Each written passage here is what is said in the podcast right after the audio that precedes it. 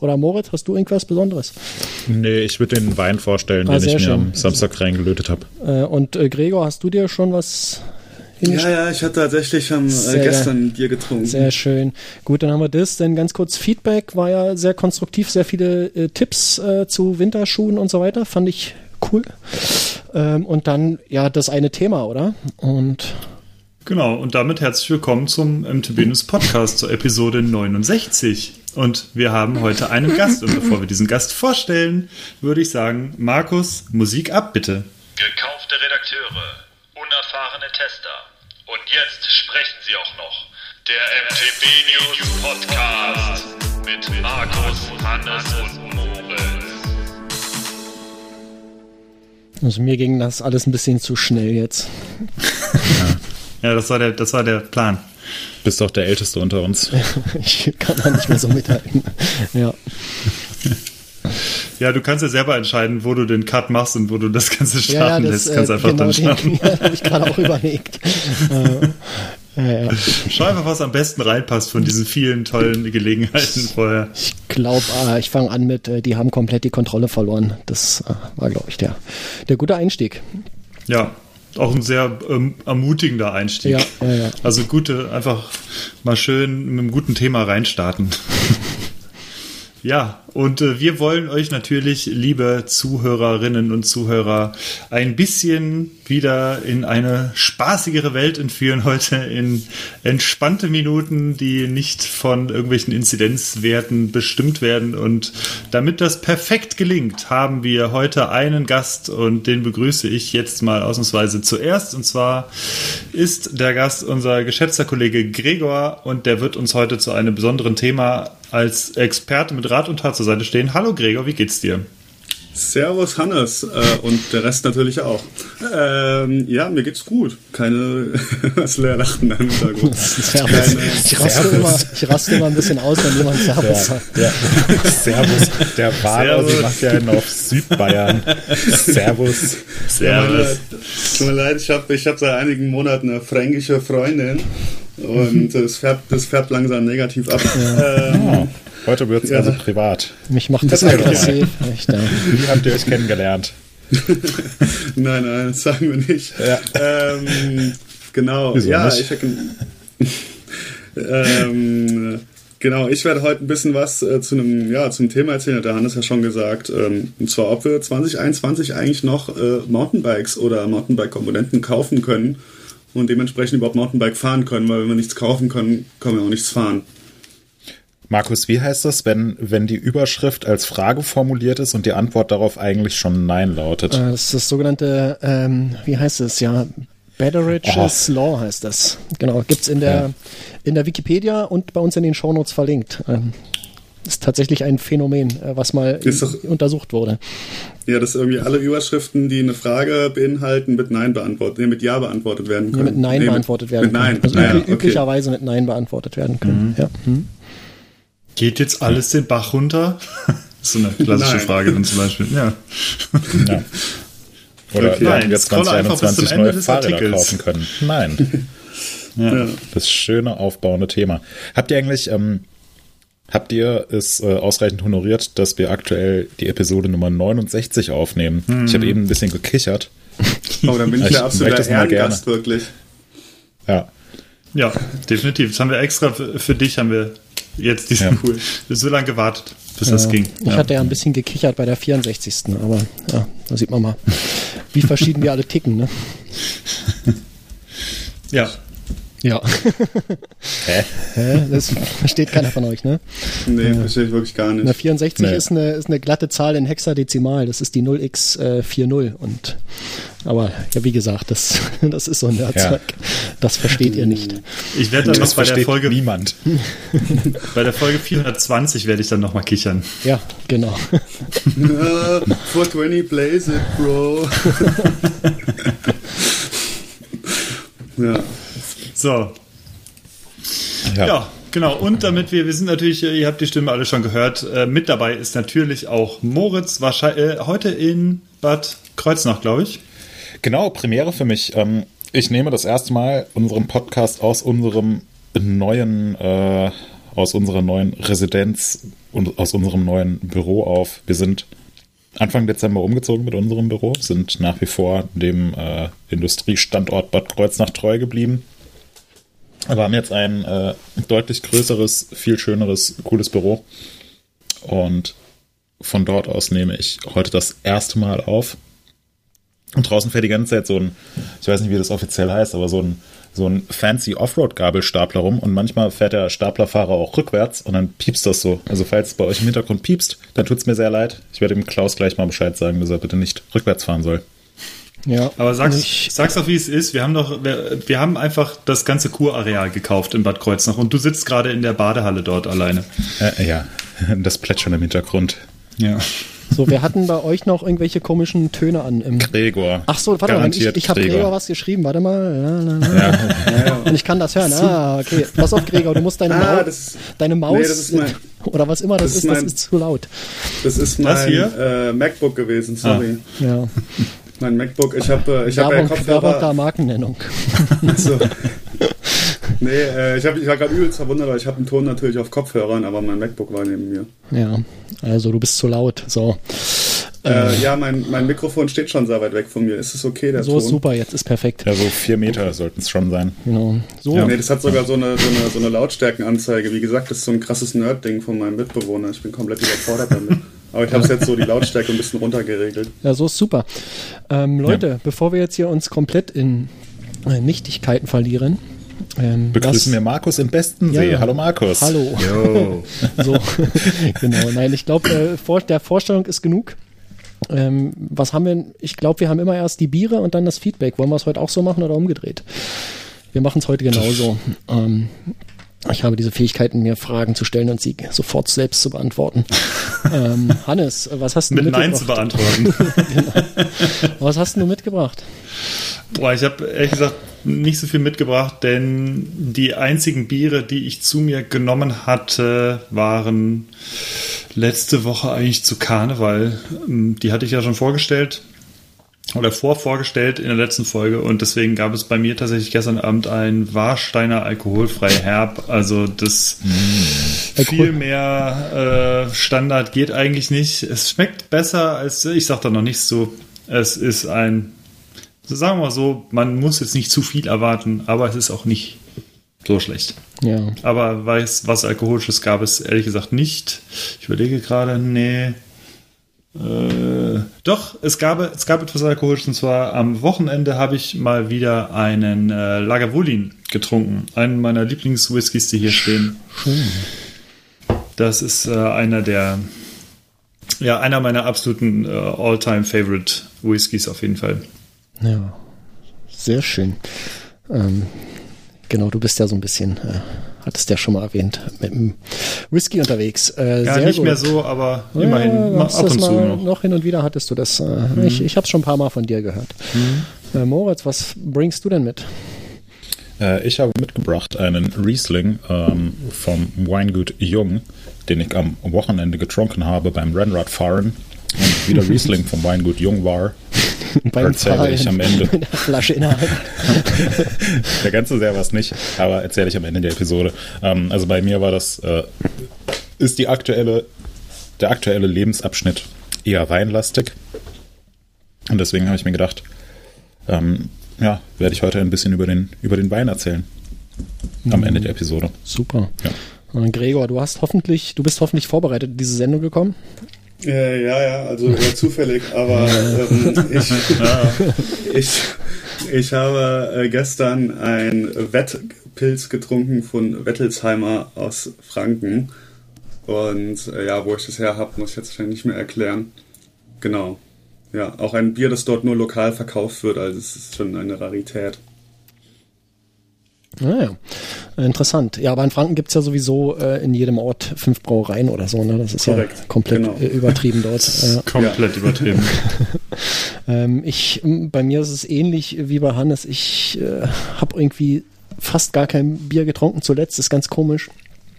Ähm, es liegt vielleicht auch daran, dass meine Schwägerin äh, nicht mehr so richtig zu Besuch kommt jetzt. Ähm, die hat mir ja sonst immer ordentlich was mitgebracht, äh, auch in, in Auswahl. Ähm, hat sie diesmal nicht oder beziehungsweise hat sie nicht, weil sie nicht da war. Deswegen äh, habe ich hier mit äh, so stinknormalem hellem äh, vorlieb nehmen müssen.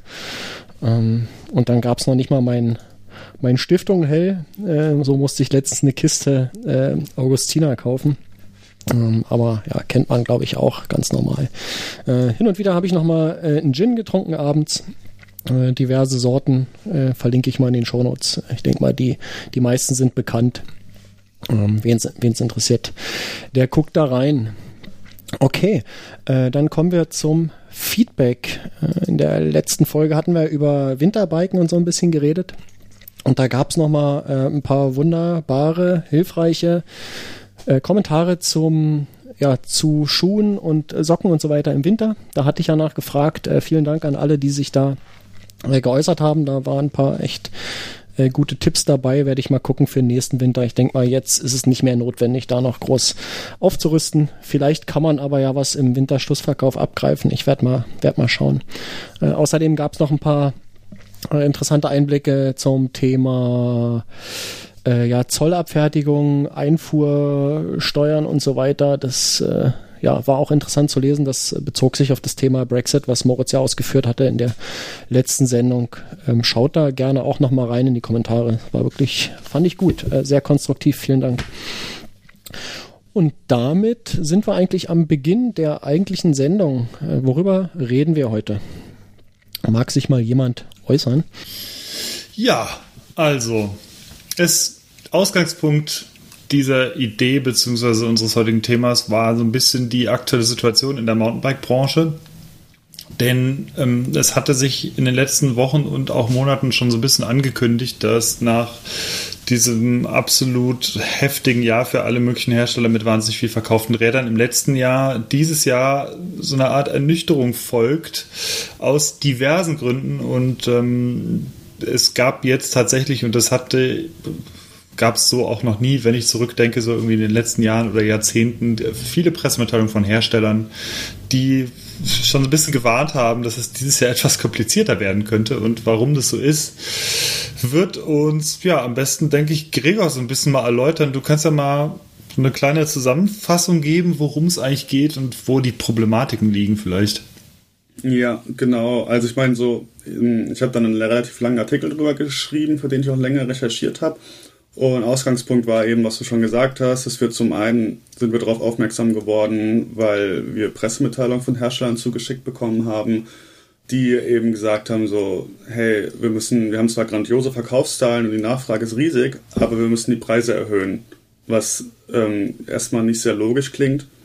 Na gut, eigentlich klingt es in der Marktwirtschaft relativ logisch, aber ja, ja, aber ja, es, es, es äh, klingt erstmal nicht sehr gut auf jeden Fall, sagen wir so. Mhm. Ähm, und dann natürlich auch haben wir es im Forum viel gelesen, dass wir irgendwie Produkte vorgestellt haben und kamen sofort Kommentare, so ja, kannst du eh nicht kaufen, ich wollte hier das und das kaufen und die Lieferzeit ist so und so lange. Und, ähm, und dann bin ich auch in, bin ganz, ganz gut befreundet mit den Leuten aus meinem lokalen Fahrradladen und bei denen ist es natürlich genauso. Ich meine, denen, denen werden halt die Türen eingerannt und ähm, äh, genau, da haben wir das so schon relativ stark mitbekommen, dass es da offensichtlich ein Problem gibt.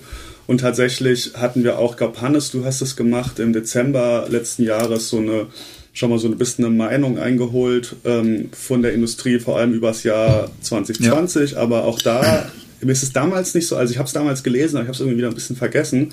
Dann habe mhm. es aber dann nochmal gelesen und da haben tatsächlich schon relativ viele geschrieben, so ja, war ein hartes Jahr und wir sind zwar froh über den großen Andrang, aber es ist nicht einfach gewesen, es zu befriedigen.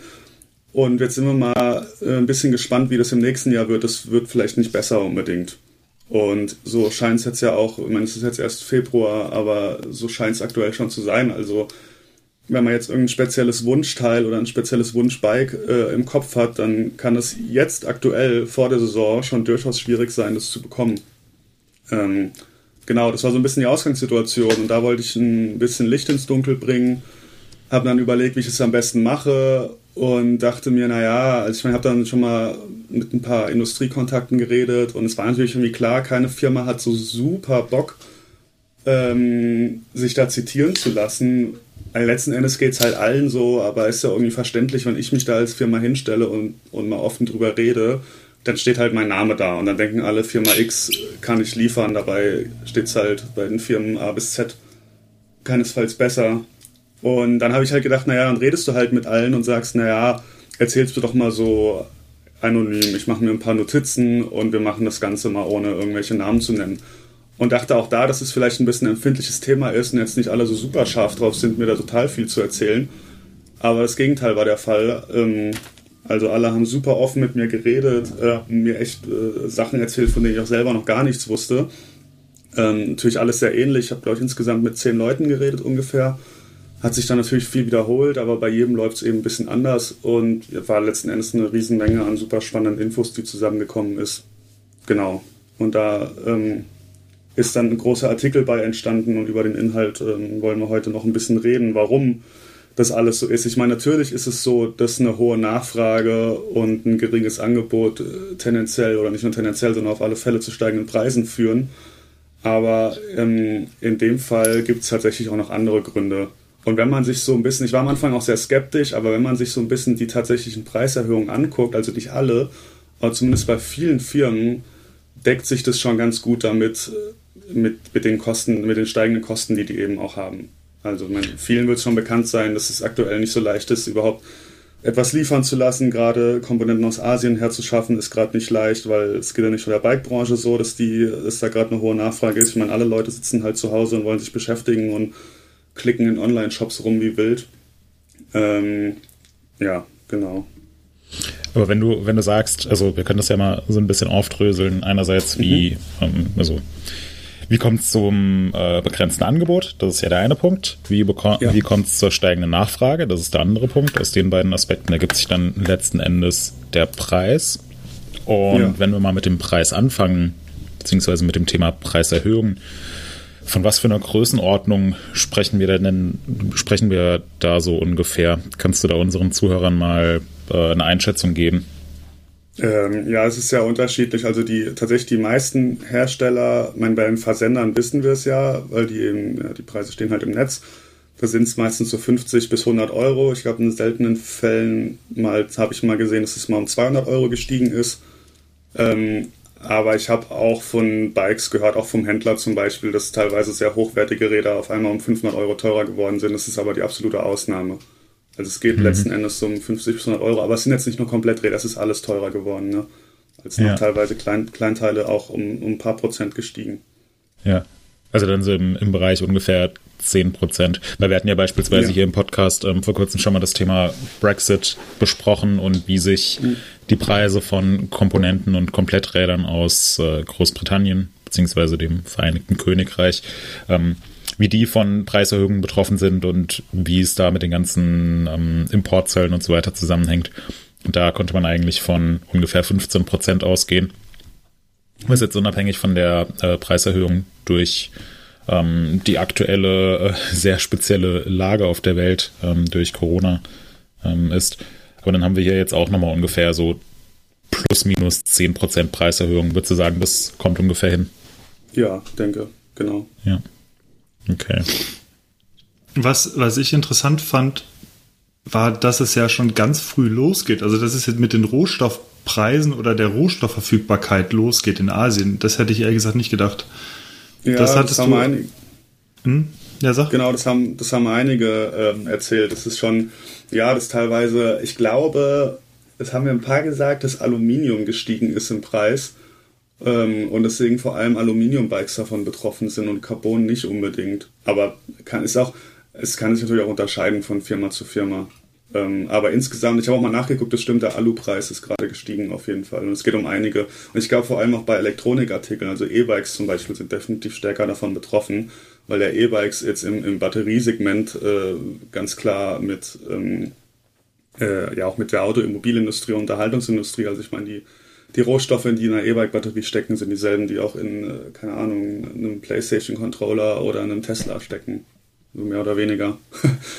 und ja. ähm, genau, und da, da merkt man es auf jeden Fall auch. Aber es ist natürlich auch schon auf Rohstoffbasis geworden. Und ich weiß nicht, wie sehr die Rohstoffe da rein zählen, aber viele haben gesagt, dass für sie selber auch die Fertigung in den Werken, also wer kein eigenes Werk hat, der, der lässt jetzt, also ganz klar, ich meine, die, die, die Werke in Asien, die ziehen halt auch die Preise an. Weil die kriegen ja auch Bestellungen rein ohne Ende. Und wenn du als Firma nicht eine eigenen, ein eigenes Werk hast, dann zahlst du jetzt halt teilweise auch mehr. Also quasi die Herstellkosten sind auch gestiegen. Ja, krass. Genau. Ja. Also, also ich meine, ja. Ist das eine Sache, also du hast ja auch schon gesagt, genau, also im Dezember hatte ich diesen Artikel auch veröffentlicht und da fand ich schon interessant, dass zum Beispiel Basti Tick mal von Santa Cruz da sehr deutlich das schon so ein bisschen beschrieben hatte, wie das laufen wird. Hat, hat, hast du ein bisschen rausgekriegt, ob das generell oder wie früh die davon Wind bekommen haben, dass es jetzt dieses Jahr richtig heftig werden wird? Also wann, wann haben die angefangen zu merken, scheiße, wir müssen uns kümmern? Mm, ich glaube, es ist, glaube ich, sehr unterschiedlich. Ähm, ich glaube so gerade, also was mich gewundert hat, das ist auch zum Beispiel, ich meine, die, die von den Komponentenherstellern, die kriegen es ja sehr dolle mit. Also die, mhm. keine Ahnung, Schaltungsreifen, kann, was weiß ich was Hersteller, die merken ja, was sie jetzt von den Radfirmen für Vorbestellungen eben äh, reinbekommen. Und von denen war eher der Ton, dass die sehr, sehr großen Bike-Hersteller es deutlich früher gemerkt und reagiert haben, was mich so ein bisschen gewundert hat. Ich hätte jetzt irgendwie mhm. gedacht, dass es für die schwieriger ist, ähm, sich so frühzeitig anzupassen. Aber die haben das wohl sehr schnell gemerkt und sehr schnell eben reagiert und ihre Bestellungen hochgefahren, was vielleicht auch nur begrenzt was bringt, weil, wie gesagt, einmal die Kapazitäten irgendwann ausgeschöpft sind.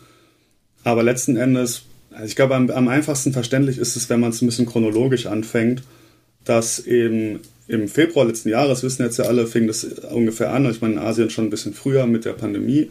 Hat natürlich erstmal dazu geführt, dass dort die Werke zugemacht wurden, teilweise, aber auch nicht alle. Also es ist sehr unterschiedlich. Ich glaube, vor allem in China wurden viele Werke zugemacht und in Taiwan habe ich von einigen gehört, zum Beispiel gar nicht, dass die dann einfach sehr, sehr früh Fieberkontrollen eingeführt haben und dadurch keine großen Infektionen hatten und ihr Werk komplett offen lassen konnten. Das unterscheidet mhm. sich ja doch sehr stark von Land zu Land oder auch Region. Und ähm, natürlich ist auch erstmal die Nachfrage total eingebrochen. Also ich meine, wir wissen es ja alle noch, das war ja schon irgendwie auch ein Schock für jeden im Februar. Da hat sich jetzt keiner unbedingt ein Bike gekauft. Und vor allem haben natürlich auch die Hersteller damals schon die Zukunft gedacht und dachten, okay, boah, das ist so ein Schock und wer weiß, wie die Wirtschaft hier das übersteht und was die Leute machen. Alle sitzen zu Hause, vielleicht werden wir komplett in unseren Wohnungen eingeschlossen und haben eben erstmal alle Bestellungen gecancelt. Also sowohl Rahmenordern bei Rahmenherstellern als auch ähm, Komponentenbestellungen bei Komponentenherstellern. Hm. Und damit lag erstmal super viel auf Eis. Und dann hat sich aber relativ schnell herausgestellt, ne, was wir mittlerweile alle wissen, dass eben man konnte rausgehen und das Wetter war auch gut und man konnte auf einmal nicht mal in Urlaub fahren, hatte sein ganzes Urlaubsgeld. Und dass die Leute sich eben nach Alternativen umgeguckt haben und Radfahren ist halt eben eine super attraktive Sache, auch gerade um seine lokale Umgebung zu, zu erkunden, wie man sie vielleicht noch nicht erkundet hat. Und es einfach Radfahren einen krassen Boom erfahren hat. Und was mich auch gewundert hat, ein sehr starkes sportive Segment. Also ich hätte jetzt auch gedacht, dass es vielleicht so voll krass so Commuterräder oder so sind, dass die Leute irgendwie sagen, ja, wir wollen nicht mehr mit einem Bus äh, und lauter Leuten zur Arbeit fahren, sondern wir Ja, wo sollen sie denn hinfahren? Ins Homeoffice mit ihrem Computerrad. Na gut, ich meine, die meisten Leute sind ja trotzdem noch, äh, sind ja trotzdem noch äh, in ihrem Werk oder sowas. Ähm, also ich denke, es sind noch viele Leute ganz normal zur Arbeit gehen. Aber ähm, also es ist auch definitiv gestiegen, aber ganz, ganz, ganz krass auch das sportive Segment, also Mountainbikes und Gravelbikes und E-Bikes natürlich. Und ähm, da war auf einmal eine riesen Nachfrage und dann hat sich das Ganze umgekehrt. Also irgendwie vor ein paar Wochen hieß es noch, nee, nee, wir müssen unsere Bestellung canceln oder verschieben. Ich glaube, viele haben es einfach hinausgeschoben. Und auf einmal äh, kam ein Anruf nach dem anderen und meint, ja, wir wollen unsere Bestellung jetzt doch gerne haben, aber halt äh, in der drei-, vierfachen Menge. also, oder, Gut ja, das planbar. geht halt überhaupt. Ja, und das geht halt überhaupt nicht. Ich meine, ist ja irgendwie klar, so ein, wir haben ja auch schon, könnt ihr bei uns auf der Website gucken, wir hatten ja schon Hausbesuche und so weiter von echt großen Firmen. Das sind riesen Produktionsstraßen. Es geht ja nicht nur darum, mal eben eine neue Halle mit einem Wellblechdach hinzustellen, ein paar Maschinen rein und los geht's sondern es ist alles ganz schön teuer und selbst wenn du das hinkriegst, musst du auch die Leute erstmal anlernen und das ist ja auch, man, da war ja auch Pandemie an den Werken so, du kannst dann auch nicht einfach, kriegst ja auch nicht unendlich viele Leute her den du in kürzester Zeit beibringst, wie das geht. Das ist ja auch eine Qualitätssicherungsfrage. Also haben auch viele gesagt, es dauert einfach verdammt lange, bis du, die, bis du eine, eine Produktionsstraße so hinbekommen hast, dass du auch quasi der Ausschuss gering genug ist, bis einfach die Qualitätssicherung funktioniert. Und es bringt ja auch niemandem was, wenn auf einmal alle ihre Produktion hochfahren, aber irgendwie 20 Prozent von dem Kram, der hier ankommt, kannst du wieder wegschmeißen. Hm. Das ist ja, dann schädigst du wahrscheinlich nur noch nachhaltig den Ruf von deiner Firma. Und ähm, genau, deswegen haben alle versucht, darauf zu reagieren, aber das geht halt einfach nur sehr begrenzt. So, du kannst halt mehr Leute einstellen, du kannst Schichten verdoppeln, du kannst, äh, ich habe jetzt auch von vielen gehört, dass sie halt sieben Tage die Woche arbeiten, was dort scheinbar geht. Ich bin mir nicht so sicher, wie sowas in Deutschland gehen würde.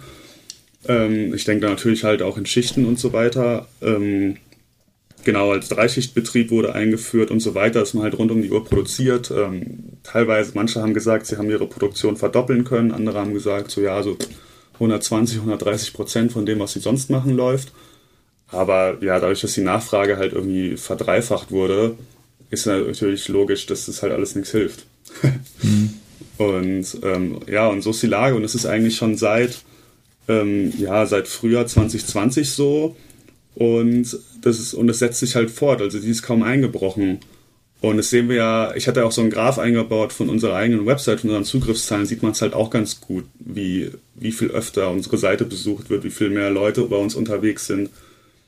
Ähm, ja, es ist einfach nach wie vor sehr, sehr hoch und die Nachfrage ist sehr groß und vor allem arbeitet man immer eben immer noch viele Sachen aus 2020 ab. Und das ist ja auch das Problem, solange du eben das Ganze, und deswegen wird es auch länger gehen, als die Nachfrage anhält, weil du ja eben die Altlasten erstmal abarbeiten musst. Mhm. Die ganzen Bestellungen. Ja. ja. Genau, und so ist, deswegen denke ich, so, den war schon Mitte 2020 klar, dass es dieses Jahr auch nicht so gut wird. Und was mhm. aber allen nicht so klar ist, was so echt ein absoluter Blick in die Kristallkugel ist, ist, wie lange das halt gehen wird. Also, ich glaube, das ist eine hohe Unsicherheit und das ist auch ein Grund, warum eben auch nicht viele neue Werke gebaut werden, weil ja, wer weiß, ob das wieder ein, wenn jetzt irgendwie die Impfungen Ende des Jahres alle geimpft sind und die Pandemie ist hoffentlich vorbei. Ja, wer weiß, wie es halt läuft. Ich meine, die, die Leute, die sich jetzt ein teures Mountainbike gekauft haben, die werden es nicht äh, in die Tonne klopfen und Saufurlaub in Malle machen. Aber ähm, ja, aber zumindest werden nicht mehr so viele Neukunden reinkommen, ne? das ist natürlich klar. Ähm, mhm. Und das ist, glaube ich, einfach eine hohe Unsicherheit, die gerade herrscht, dass eben schon das alle sehr, sehr gerne bedienen wollen, aber halt auch total Angst haben, sich da Hals über Kopf in eine Sache reinzustürzen und dann bleiben sie, stehen sie 2022, 2023 da, haben mordsmäßig was investiert und die Nachfrage bricht komplett ein. Also, das ist diese Frage, ist es eine Blase oder nicht? Und ich glaube, aktuell gehen so ziemlich alle davon aus, ja, es ist, in, es ist schon in gewisser Weise eine Blase, es wird wieder einbrechen aber alle sind auch relativ optimistisch, dass es schon durchaus auf einem hohen Niveau sich einpendelt dann. Also höher als das heißt es vor jetzt, 2020 war. Das heißt jetzt gerade, jetzt gerade ist eher so die, die Frage beziehungsweise die Herausforderung für die ganzen Hersteller einzuschätzen, wie extrem die Blase dann platzen wird oder wie nachhaltig das Wachstum dann ist. Genau, ja, eben, das ist die Sache. Und es ist ja irgendwie ja. schon ein, ein, ein, ein, schwieriges Ding, das auszubalancieren, weil natürlich sind jetzt alle super sauer, dass sie irgendwie ihr Kram nicht rechtzeitig bekommen. Und das will man natürlich irgendwie befriedigen. Geht ja auch so ein bisschen um den Ruf eben, ähm, dass man lieferfähig bleibt und ist, aber gleichzeitig sich halt ja selbst, selbst nicht in so, eine, in so eine Ecke manövrieren will. Genau. Ich glaube, das ist ja. einfach das Problem und damit werden wir, das wird sich auch nicht ändern und niemand niemand wird sich jetzt hinstellen und sagen, okay, wir expandieren jetzt wie verrückt und äh, das wird einfach keiner machen, sondern alle produzieren so viel, wie sie schon produzieren können. Das machen sie auch alle schon und es wird einfach jetzt noch auf absehbare Zeit so bleiben, dass es eben ein bisschen knapp ist. Was heißt knapp? Man, es kommt ja, es kommen ja Dinge an, aber wie man es halt gewohnt war, dass man sagt, hey, ich hätte gerne Schaltwerk X und ich bestell's mir und es ist in drei Tagen bei mir äh, vor der Tür oder ich gehe in den Fahrradladen und kauf's mir und habe sofort in der Hand. Ähm, das denke ich, äh, muss man sich mit abfinden, dass es gerade nicht funktioniert. Ja. Sollte man jetzt losrennen und für die Saison schon mal einen ganzen Schwung Bremsbeläge, ein Ersatzschaltwerk, einen Lenker und vielleicht noch ein paar Reifen kaufen. Also sind Fahrradkomponenten ja. das neue Klopapier. ja, also von so Hamsterkäufen, ja, das haben wir, denke ich, alle letzte, früher, im Frühjahr letzten Jahres gemerkt, dass es nicht so eine gute Idee ist. Ähm, es ist, wenn man was geplant hat, wer jetzt irgendwie wegfahren möchte, ist sicherlich nicht schlecht beraten, sich dafür die nötigen Ersatzteile auf Lager zu legen. Also es ist nie eine doofe Idee, irgendwie zwei Paar Ersatzbelege zu haben. Aber ähm, ich denke, also es auch der, es wird ja weiter Zeug produziert. Es ist nicht so, dass alles für 2020 ausverkauft ist. Also gerade Ersatzteile, die werden produziert, die kommen halt, keine Ahnung, einmal im Monat kommen irgendwie ein paar Container und äh, die kommen dann in die Läden und sind natürlich einen halben Tag später wieder verkauft. Also ähm, es kommt schon immer wieder mal was rein man sollte sich, denke ich, wenn man einen Trip geplant hat, relativ frühzeitig drum kümmern. Und man sollte vielleicht auch davon abweichen, zu sagen, ich brauche jetzt unbedingt diesen Reifen oder jenen in jener Spezifikation. Das wird vielleicht nicht funktionieren.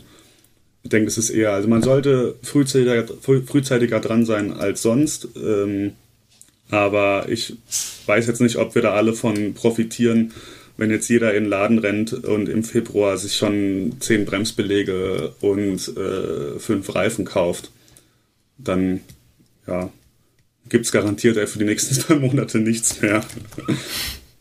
Ja. ähm, meine Einschätzung von dir, nachdem du ja jetzt mit äh, wirklich vielen Firmen gesprochen hast, ähm, es ist ja, es klingt ja alles nachvollziehbar, dass jetzt Preise erhöht werden müssen, weil die Rohstoffpreise in Asien gestiegen sind und weil die ganzen ähm, Fabriken ausgelastet sind und weil mhm. Transportkosten deutlich gestiegen sind. Ich glaube, das haben wir jetzt hier im Podcast noch nicht thematisiert, aber kannst du ja, ja vielleicht gleich auch nochmal erzählen, wie sich, also ja. so ganz, ganz trivial, wie viel teurer es jetzt überhaupt geworden ist, so ein Fahrrad von Asien nach Europa zu schicken.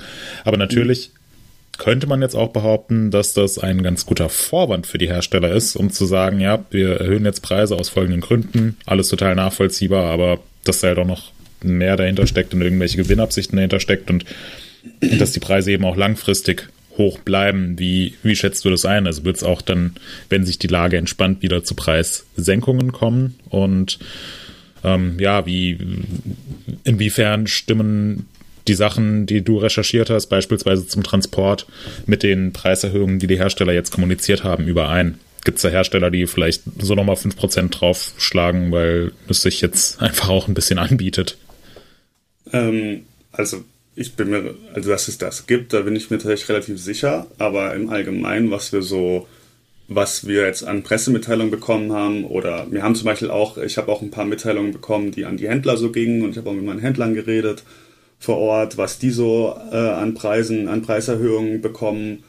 Und es stimmt schon relativ genau. Also zum Beispiel Commercial hatte ja auch vorgerechnet in ihrer Mitteilung, wie, wie teurer die Preise für sie geworden sind. Und ich habe das mal nachrecherchiert und das stimmt.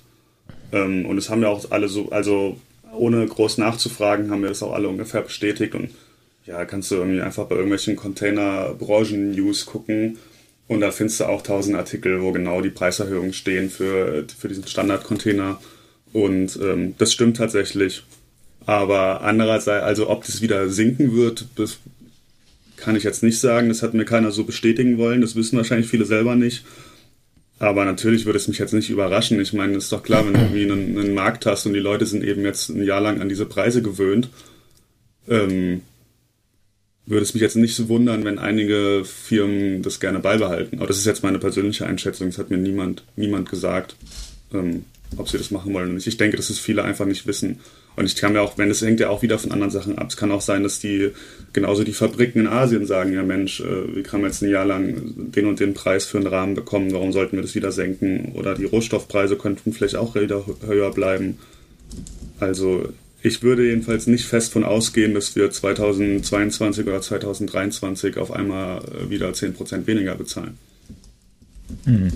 Ja. Sollte, sollte man sich vielleicht mal ein bisschen darauf einrichten, dass das Niveau da auch etwas höher bleibt eher. Ich glaube, das gab es ja. auch so gut wie noch nie, dass irgendwie solche Preiserhöhungen irgendwann mal wieder zurückgenommen wurden. Ja. ja außer vielleicht beim Rewe um der Ecke jetzt, äh, als die Mehrwertsteuer wieder äh, erhöht wurde. Die hatten ja die Preise gesenkt. Gut, das ist jetzt genau die Gegenrichtung. Und haben sie auch pünktlich zum Jahreswechsel wieder erhöht. Ähm, ja. Viele hatten die auch äh, gar nicht gesenkt, äh, viele, äh, viele Händler.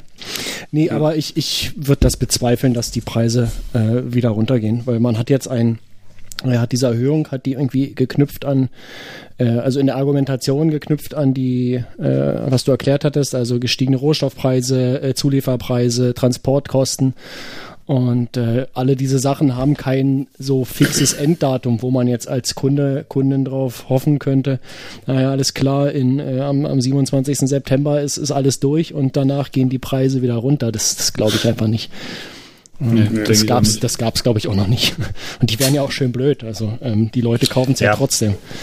Klar, stimme ich dir zu. Ähm, glaube ich persönlich jetzt auch nicht dran. Aber an sich wäre es ja, äh, also ja, wenn jetzt beispielsweise die, die ganzen Produktionskosten massiv gestiegen sind, weil die Auslastung der Fabriken deutlich geringer ist, weil eben ähm, ja, viel, viel weniger äh, Arbeiter gleichzeitig sich dort aufhalten können und dann irgendwann hoffentlich mal die Pandemielage so ähm, kontrolliert wird, dass die Fabriken wieder voll ausgelastet sind und so weiter, dann könnten ja auch theoretisch die Produktionskosten wieder sinken. Aber ob ja, das werden, werden sie ja auch definitiv. ja, aber davon werden wir nichts merken. Also ja. wir im, im, als Endkunden. Also ich war, ich muss auch sagen, ich bin da sehr skeptisch angegangen an die Sache und habe mir das auch relativ genau angeguckt, was da mal, was da für Angaben gab und ob das wirklich alles stimmt. Und ich war mir eigentlich auch relativ sicher, so ja, das ist jetzt eine absolute Entschuldigung, dass die Preise so angehoben werden. Aber ich war dann relativ überrascht, dass es tatsächlich größtenteils ungefähr hinkommt. Wie gesagt, Ausnahmen gibt es immer. Also jetzt irgendwelche, dass irgendwelche High-End-Bikes teilweise 500 Euro teurer geworden sind, liegt bestimmt nicht daran, dass der Containertransport äh, 50 Euro mehr kostet. Aber ähm, naja, doch wenn du es zerlegst in, in, in zehn Teile und in zehn Container genau. verschickst. genau. Ähm, nee, aber ähm, da war ich halt überrascht, dass es tatsächlich hinkommt, aber es würde mich jetzt auch sehr, sehr wundern, wenn jetzt alle wieder sagen, ach ja, stimmt so äh, Pandemie vorbei, jetzt senken wir wieder alle Preise, damit alle glücklich sind. So, wenn, wenn du einmal, was soll man sagen, wir leben halt in einer Marktwirtschaft, wenn du einmal Leute hast, die dir die Preise bezahlen, dann verlangst du die auch. Genau so ja. ist es. Kann natürlich andererseits jetzt auch eine ganz geile Chance sein für eher kleinere lokale Unternehmen, die hier in Deutschland fertigen oder in Europa fertigen. Ähm, und dann ist der ehemals sehr teure, sehr exklusive High-End-Carbonrahmen zwar immer noch teuer, aber im Vergleich zur Konkurrenz jetzt zumindest nicht mehr so viel absurd teurer. Ja. Ja. Wenn man das stimmt tatsächlich. Sagen die, muss, die neuen Schnapper. Ja. ja. Ja, da muss man natürlich auch wieder sagen, das ist natürlich gerade schon irgendwo ein Vorteil, wenn du, wenn du lokal fertigst, weil du eben dieses ganze Transportproblem, wo ich immer noch gar nicht so richtig drauf eingegangen bin, hast. Das hast du dann nicht. Ähm, aber die haben natürlich ein massives, so gerade so kleine Firmen haben natürlich ein massives Problem, halt Komponenten für Komplettbikes ranzubekommen. Ich hatte es ja schon gesagt, ich zum Beispiel die großen Hersteller, die sind ja auch an, an Verträge gebunden. Also jetzt irgendwie hat, äh, keine Ahnung, ja, ein großer Bikehersteller hat natürlich einen festen Vertrag mit einem großen Komponentenhersteller, dass sie so und so viel tausend Stück äh, von diesem jedem Produkt abnehmen. Und ich glaube, dass es bisher, oder ich, ich weiß, dass es bisher viel so war, dass gerade die kleinen Firmen die haben sich halt darauf verlassen, dass es eben einfach einen großen, ja, ein volle Lager gibt überall. Hm. Und die haben dann halt so ein bisschen in den Tag hineingelebt und ist ja irgendwie auch bequem, gerade wenn du als kleinere Firma ein bisschen schwankende Nachfrage hast, dass du eben halt immer so nur ein paar Monate oder ein paar Wochen im Voraus deine Komponenten bestellst, ein paar hundert Stück und weißt immer, ja, okay, die, die großen Komponentenhersteller haben so viel auf Lager. Und ich glaube, gerade die, wenn du dich, wenn du das zu spät gemerkt hast und dich darauf verlassen hast, dass es weiter so, so läuft, dann hast du jetzt gerade ein massives Problem, weil das Lager ist halt komplett leer. Und die, und die großen Hersteller haben sich eben durch ihre ohnehin fixen Verträge, die sie teilweise halt relativ frühzeitig auch noch aufgestockt haben, halt ein großes Stück vom Kuchen gesichert. Und das ist gerade, dann, dann hilft sie halt auch nichts, wenn du deinen, deinen Rahmen irgendwie hier schön in Deutschland schweißen lässt oder sonst wo. Wobei man auch da sagen muss, natürlich auch wieder Kleinteile trotzdem noch irgendwo aus Asien teilweise kommen. Ähm, ja, hilft dir halt auch nichts, wenn du keine Komplettbikes verkaufen kannst. Haben wir jetzt mhm. ja auch schon erlebt, dass teilweise Hersteller genau. angekündigt haben, nur noch Rahmenkits zu verkaufen. Ja, was in, also bei den aktuellen Umständen wahrscheinlich auch so der, der absolut smarte Move ist. Rod beispielsweise jetzt letzte Woche bekannt gegeben, ähm, beziehungsweise vor einigen Wochen bekannt gegeben, dass sie ähm, 2020 erstmal keine Komplettbikes verkaufen, sondern nur noch Rahmensets. Und ja. das macht es natürlich gerade für so eine, für so eine kleine Firma wie Raw ähm, sehr viel leichter, die Produkte an den Mann zu bringen. Statt zu mhm. sagen, ja, hier, komplett Bike kannst du kaufen, aber wird halt erst im Dezember 2054 ausgeliefert. Gib mir schon mal die Kohle. Das macht natürlich kein Mensch. Ja. So. Ja, ich würde auch sagen, als, als Endkunde, gerade ich meine, so die, der typische Raw-Kunde ist natürlich irgendwie einer, der sich schon ein bisschen auskennt. Und dann, wenn ich, dann legst du es ja eher darauf an, sagst mir, ich kaufe den Rahmen. Vielleicht kriege ich zwar keine Gabel, aber notfalls nehme ich halt irgendwie meine alten Komponenten, die ich noch habe und gucke halt mhm. halt so im Laufe des Jahres, dass ich den Rest irgendwie erneuere, wenn es verfügbar ist. So macht natürlich mehr Sinn. Ja. Oder das sind ja auch keine Räder, die sich äh, in, in 500 äh, Ladengeschäfte äh, stellen. Also nee. Raw sehe ich auch eher so, dass, dass da zumindest viele Leute dabei sind, die sich den, den Rahmen oder das Rahmenkit halt kaufen. Ähm, Im Vergleich zu den großen Herstellern. Also Specialized oder Track oder Cube oder so, die müssen nicht damit kommen und sagen, hey, wir haben Rahmensets, die verkaufen wir jetzt beim Händler. Also die sind, glaube ich, die haben da schon eher dann andere Probleme als Raw. Also für Raw finde ich es auch auf jeden Fall eine, klingt nach einem smarten Schritt auf jeden Fall. Na, die Frage ja. ist, wie viel, also was sie das kostet im Endeffekt. Ähm, aber da weiß man eben auch nichts, was, was der Aufbau eines Komplettbikes für so einen Hersteller an Kosten verursacht. Also jetzt einfach mal neben den äh, Komponentenpreisen, äh, die Einkaufspreise, sondern einfach der Aufbau. Das ist ja auch Arbeitszeit äh, der drauf geht. Und ich denke mal, äh, im Endeffekt wird sich auch schon lohnen für die Hersteller, äh, ein Komplettbike zu verkaufen, äh, weil für jeden, äh, für jede, für jedes Teil, was du ranbaust, äh, plus die Arbeitszeit, das lässt du dir natürlich bezahlen. Und ähm, überall packst du entsprechend drauf, dass dass du keine Miese machst, beziehungsweise dass du Gewinn machst. Und wenn das jetzt komplett wegfällt, also ich könnte mir vorstellen, die Marge an einem Rahmen ist deutlich kleiner als die Marge für ein Komplettbike. Um, so mhm. gesehen mhm. ist es vielleicht einfach auch so ein, so ein Biss in den sauren Apfel. Ähm, aber sie verkaufen halt überhaupt was, äh, anstatt jetzt das ganze Jahr nichts loszuwerden, weil Teile erst wieder im Herbst oder so lieferbar sind. Ja, das, ja. das ist ja auch eine total groteske Situation. Du hast irgendwie eine riesen Nachfrage aber die Branche an sich profitiert ja gar nicht so sehr von der Nachfrage, wie sie könnten, weil sie die eben nicht befriedigen können. Also dir hilft es ja nichts als Firma, wenn, wenn tausend Leute dein Fahrrad kaufen wollen, aber du hast halt nur zehn Stück, mhm. dann hast du halt auch nur das Geld für zehn Fahrräder bekommen. Und es ist ja gerade sogar noch beschissener, dass die Firmen teilweise, mein so ein Fahrrad besteht halt aus ein paar hundert Teilen und dann hast du irgendwie das Problem, zum Beispiel, was mir als Beispiel genannt wurde, was ich, ich, ich habe ja auch mal Maschinenbau studiert und deswegen waren wir es schon so ein bisschen bekannt, aber dass du zum Beispiel Stücklistenfehler hast. Also hast du eine Stückliste, da steht halt drauf, für Fahrrad X mit, mit den, den, den, den, den Komponenten bestückt.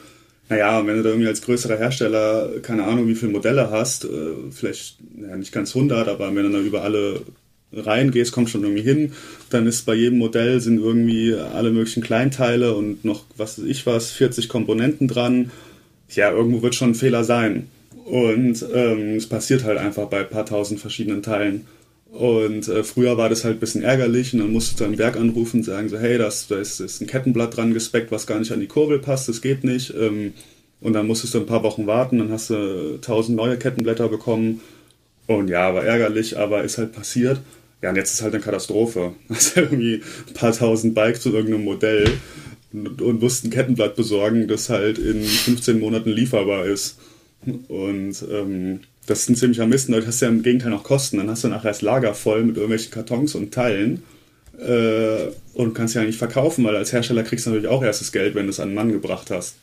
Also die, die legen quasi vor, die bestellen ja auch wie verrückt, legen halt äh, mit Geld vor dass sie halt lange, lange nicht sehen, weil ihnen irgendwas fehlt. Hm. Und das ist dann, also es ist, glaube ich, sehr Unterschied. Es gibt sicherlich Firmen, die sehr, sehr, sehr stark davon profitieren, von der Nachfrage und die ganze Branche profitiert sicherlich.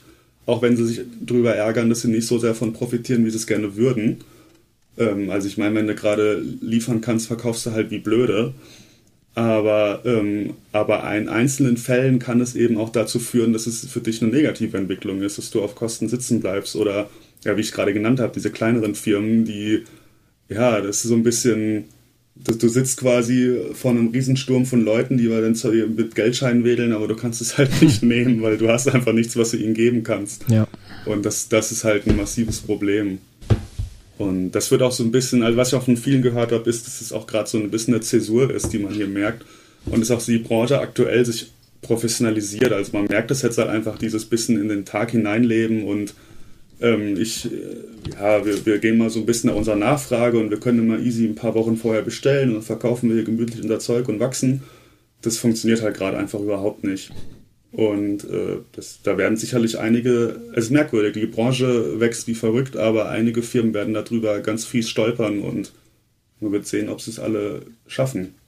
Hm. Ja, weil du einfach nichts bekommst. Dir, dir hilft halt nichts, wenn die Leute dein Zeug kaufen willst und du hast aber nichts.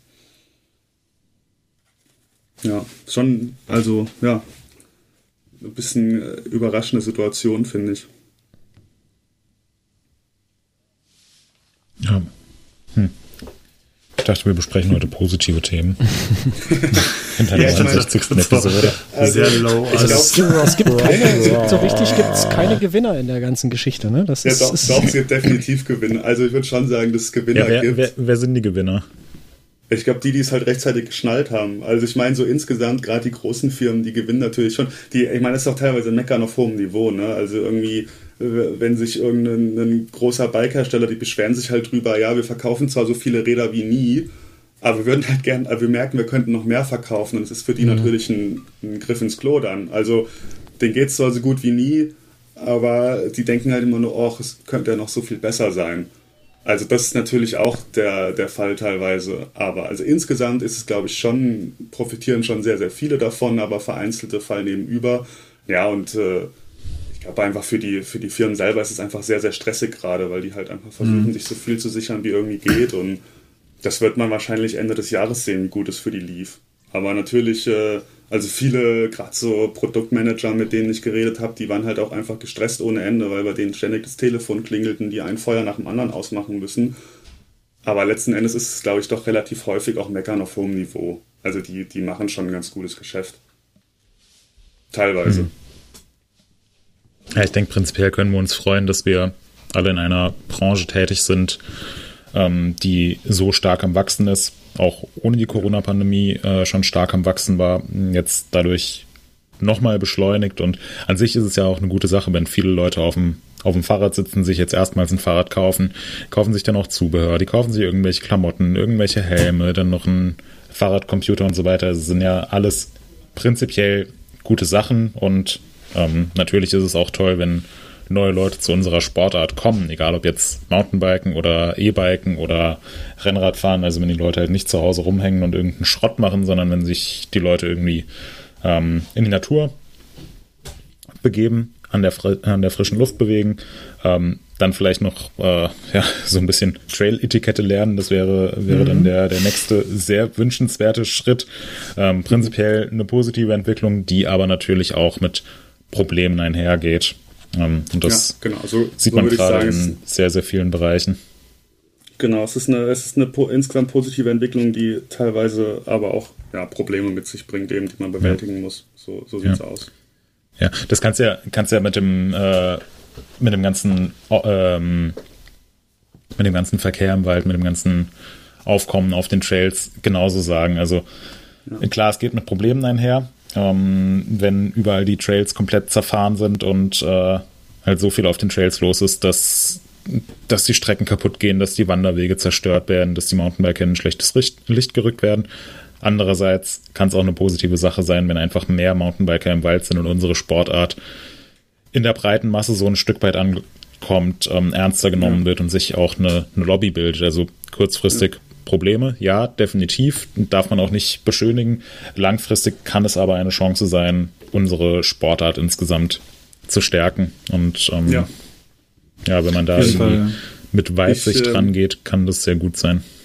Ja, ich, äh, wo du es jetzt sagst, so ja, jetzt kommt positiver mit Problemen. Ich merke das immer, bin ja, bin ja sehr, sehr großer Davos-Fan. Bin da schon als, als Kind immer gewesen, bin da irgendwie mit einem Mountainbike rumgefahren, als es da überhaupt nicht aktuell war, immer auf den Wanderwegen. Und da war ich immer alleine. Gondeln haben fast nichts gekostet, keine Sau war unterwegs, aber die Wege waren halt, waren halt so alpine Wanderwege damals, gar nichts geshaped, war schon irgendwie cool, aber ja, teilweise ein bisschen rough und ungepflegt und mittlerweile hat es voll einen Boom erlebt. Äh, die haben eine Trail Crew, ist super geil, cool geshapte Trails überall, aber es ist auch viel teurer geworden und vor allem sind halt überall Leute, die Gondeln sind proppenvoll, du kommst am Wochenende kaum noch in die Gondeln ran ist schon ärgerlich. Ich denke mir, oh, jetzt hast du geile Trails und alles, aber die ganzen anderen Idioten sind auch alle hier. Ich wäre gerne wieder alleine. Es ist, ist sehr ärgerlich. Also mit so einem Fortschritt kommen eben auch immer ungewünschte Nebeneffekte, dass ja. andere Leute auch merken, dass es cool ist. Ja, ja. definitiv. Bei uns hier, also da, bei uns auch hier. Also da ist, natürlich, wir haben jetzt halt nicht so die tollen Trails, aber am Wochenende muss man wirklich nicht äh, bei gutem Wetter in den Wald hier. Das ist mittlerweile hat es so Ausmaße angenommen, dass man auf den paar Trails, die wir hier haben, dass da wirklich sau viele Spaziergänger einfach auch unterwegs sind, die früher nie da waren. Das heißt, ähm, wir fahren mittlerweile mit viel mehr Vorsicht als früher, weil früher war es einfach klar, ne, gucken tust du auf jeden Fall auch. Das ist, äh, hast du früher auch schon gemacht, das ist klar. Aber mittlerweile muss man halt tatsächlich damit rechnen, dass bei jeder Abfahrt im Prinzip irgendwelche Leute irgendwo rumtouren, die da nichts verloren haben in der Regel oder früher zumindest nie da waren und sagen, oh, das ist ein schöner Wanderweg eigentlich hier. Da muss man schon extrem aufpassen und ähm, es wurde schon äh, erwähnt hier und da, ich habe hab mittlerweile eine Klingel montiert seit letztem Jahr, weil die nötig ist. Also früher hat es gereicht, da hast du, keine Ahnung, da haben dich die Leute, die paar Leute, die du gesehen hast, die haben dich schon irgendwie gehört meistens.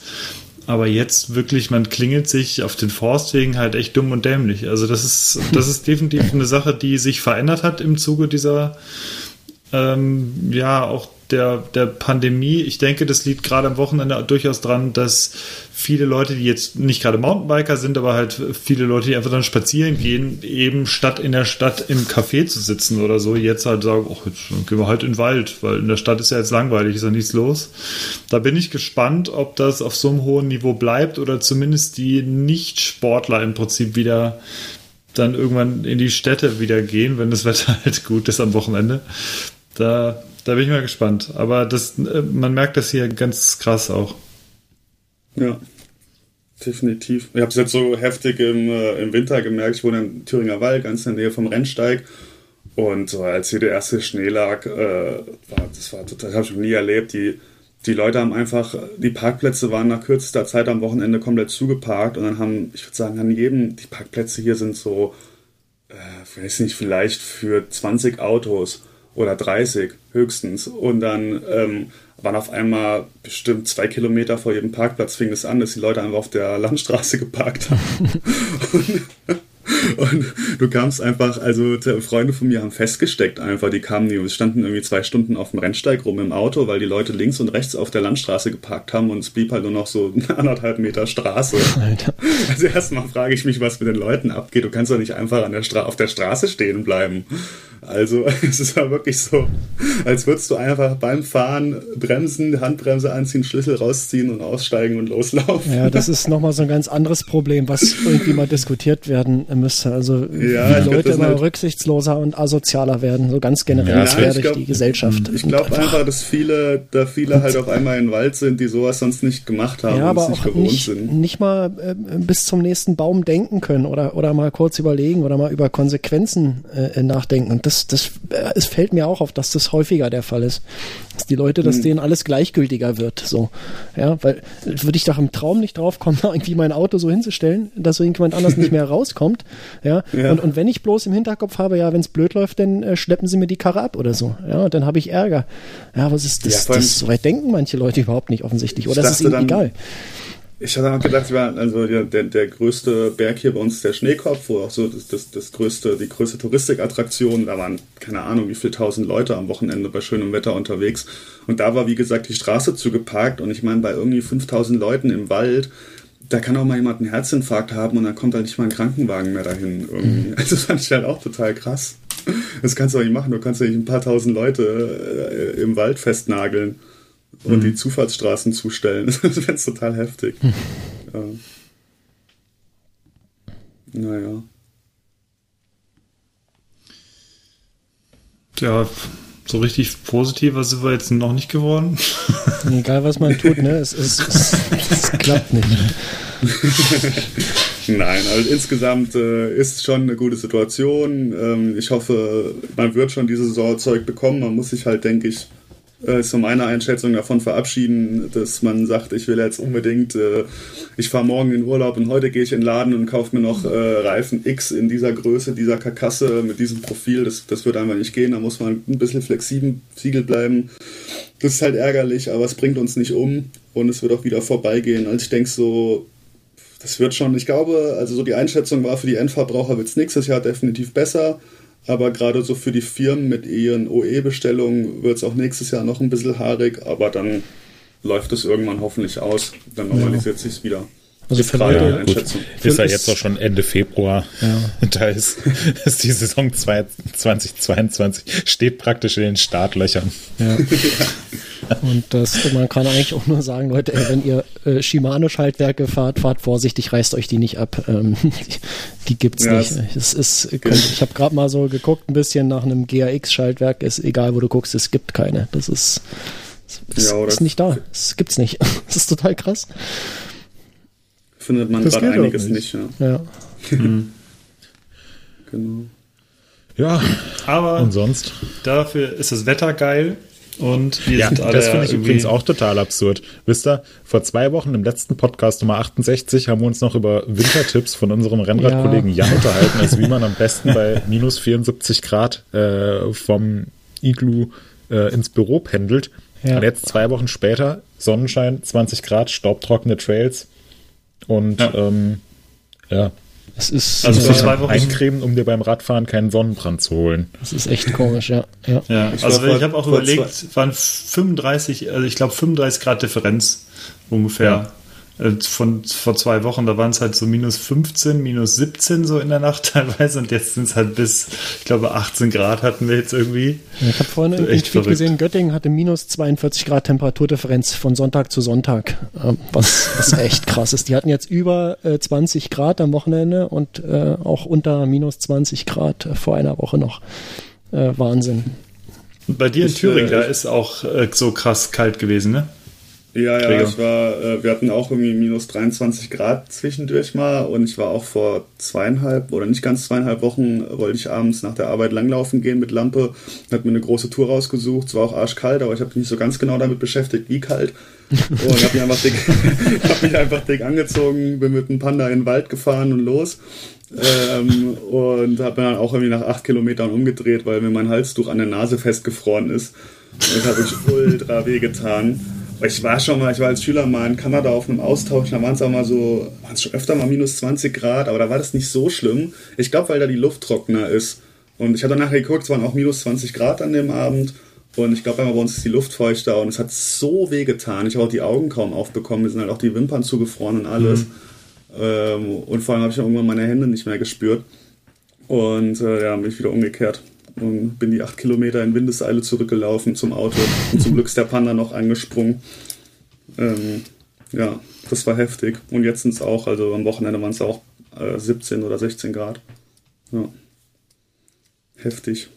Ja, Panda ist aber ein robustes italienisches Auto, die kennen sich aus mit minus 20 Grad. Fängt immer an. ja, das geht schon. Läuft immer die Karre.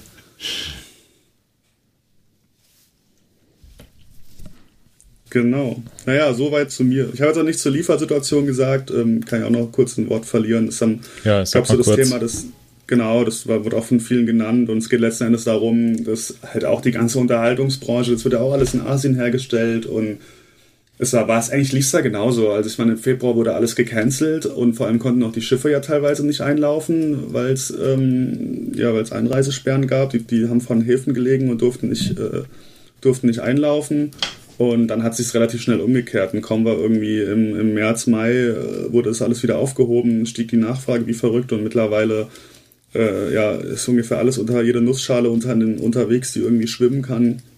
Aber ähm, sind die Preise natürlich auch massiv gestiegen darunter, also irgendwie so von teilweise von 1500 auf 13.000 Dollar für einen äh, 20-Fuß-Container. Äh, nee, 40-Fuß-Container, sorry. Und habe ich auch nachgeguckt, stimmt auch, ähm, ja, kommt ungefähr mit so einer Preissteigerung von, je nachdem, wie, wie, wie groß das Bike ist und der Karton und ob man es einzeln verschickt oder als Komplettrad, so 50 bis 150 Euro Preissteigerung für, für den Transport von so einem Fahrrad eben hin. Ähm, genau, und ein anderes Problem ist auch, dass halt nur noch Zeug von Asien nach Europa verschifft wird und nicht mehr umgekehrt. Und das ist natürlich irgendwie logisch, dann werden nur Container hierher geschickt und dann stehen die hier leer rum und dann muss man die entweder halt leer zurückfahren, was ja auch irgendeiner bezahlen muss, die Rückfahrt. Oder ja, oder man hat halt einfach keine mehr, was auch teilweise wohl so ist. Also es einfach kein, kein Container kriegt, wo ich kann das Zeug ja nicht einfach irgendwie lose aufs Schiff werfen. Ähm, das ist ein Problem. Und was, glaube ich, viele nicht wissen, ähm, also es wird schon teilweise Zeug mit Luftfracht geordert. Also ein paar Hersteller meinten, sie haben normalerweise nur so Marketingzeug. Also wenn ich jetzt ein neues Produkt habe und will das jetzt an so, an so Media-Hanseln wie, wie uns vier hier äh, schicken als Hersteller, dann ähm, und es kommt, wird irgendwie, kann ja manchmal passieren, dass es ein bisschen knapp wird oder man will kein Risiko eingehen, dass wenn im Schiff irgendwas passiert, dann schickt man das per Luftfracht. Aber mittlerweile machen sie es teilweise so, weil sie eben zum Beispiel halb fertig oder zu 90 Prozent fertiggestellte Bikes dastehen haben. Und dann kommt die Nachricht so, hey, ja, wir haben jetzt hier das Schaltwerk, auf das sie gewartet haben, ist da, dann lassen die das tatsächlich per Luftfracht schicken. Weil das machen sie schon, aber Luftfracht wird super oft ähm, mit normalen äh, Passagierflugzeugen transportiert. Einfach im Frachtraum kommt es halt mit. Und die fliegen ja aktuell sehr wenig. Und, ähm, und dadurch ist eben auch die Luftfracht total verknappt und auch total teuer und ist halt auch teilweise einfach keine Option. Also wartest du auch lange drauf, ist extrem teuer und rentiert sich eigentlich gar nicht mehr.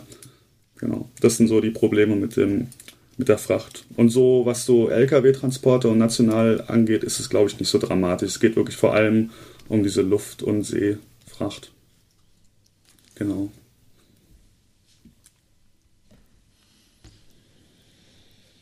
Kurz und knapp so war es das von mhm. mir zu dem Thema. Ich hoffe, jetzt fühlen sich alle informiert. Danke, Gregor. Auf jeden Fall. ich denke, da war vieles dabei, was viele noch nicht wussten. Ja, und, also wenn ihr es ähm, nochmal strukturiert und in Ruhe euch vorführen wollt, dann könnt ihr in den Artikel auf mtbnews.de gucken. Da ähm, ist es vielleicht nochmal alles ein bisschen verständlicher und chronologisch aufgelistet, als ich das jetzt so erklärt habe. Genau, kann Markus ja in die Show Notes Das äh, wollte ich gerade sagen, ist in den Show Notes, äh, könnt ihr direkt äh, genau. äh, von dort weiterklicken. Ähm, an diesen Artikel schließt sich auch eine interessante Diskussion an in den Kommentaren darunter, ähm, sollte man vielleicht auch mal lesen. Ja, wer Bock hat, 540 Kommentare ja, es ist aber durchaus interessant. Also das, ich ja. mache das gerade bei, also wo man ja denkt, so die Artikel, boah, da sind so viele Kommentare, wer soll das alles lesen? Aber gerade die sind dann äh, meistens äh, doch relativ interessant und ich mache das gerne. Also nehme ich ja, mir auch die Zeit und, und lese da mal irgendwie eine halbe Stunde in den Kommentaren rum. Ja, ist natürlich auch wichtig, dass wir, ich meine, natürlich ist das jetzt, was ich geschrieben habe, schon sehr ähm, sehr auf Informationen von Händlern und, und, und Bikefirmen basiert, aber es ist natürlich auch super spannend zu wissen, wie, wie geht es den Kunden eigentlich und das liest man in den Kommentaren natürlich recht schonungslos heraus, was da die praktischen Probleme sind. Ne? Ja. Genau. Ja, wir äh, erstmal danke dir, Gregor, für diese umfangreichen Infos. Mhm. Und wir würden so ein bisschen anschließen, noch jetzt mit einem spannenden Artikel zu Fahrrädern, womit wir so ein bisschen produktlastiger werden, denn Moritz hat vergangene Woche einen ziemlich coolen Artikel, wie ich finde, veröffentlicht, der von den spannendsten Rädern für die kommende Saison ähm, handelt, äh, der von den spannendsten Rädern handelt. Und ähm, ja, Moritz, erzähl doch mal ein bisschen, woran hast du es festgemacht, welche Räder damit reinkommen und äh, warum hast du die gewählt und äh, oh, warum werden die so populär?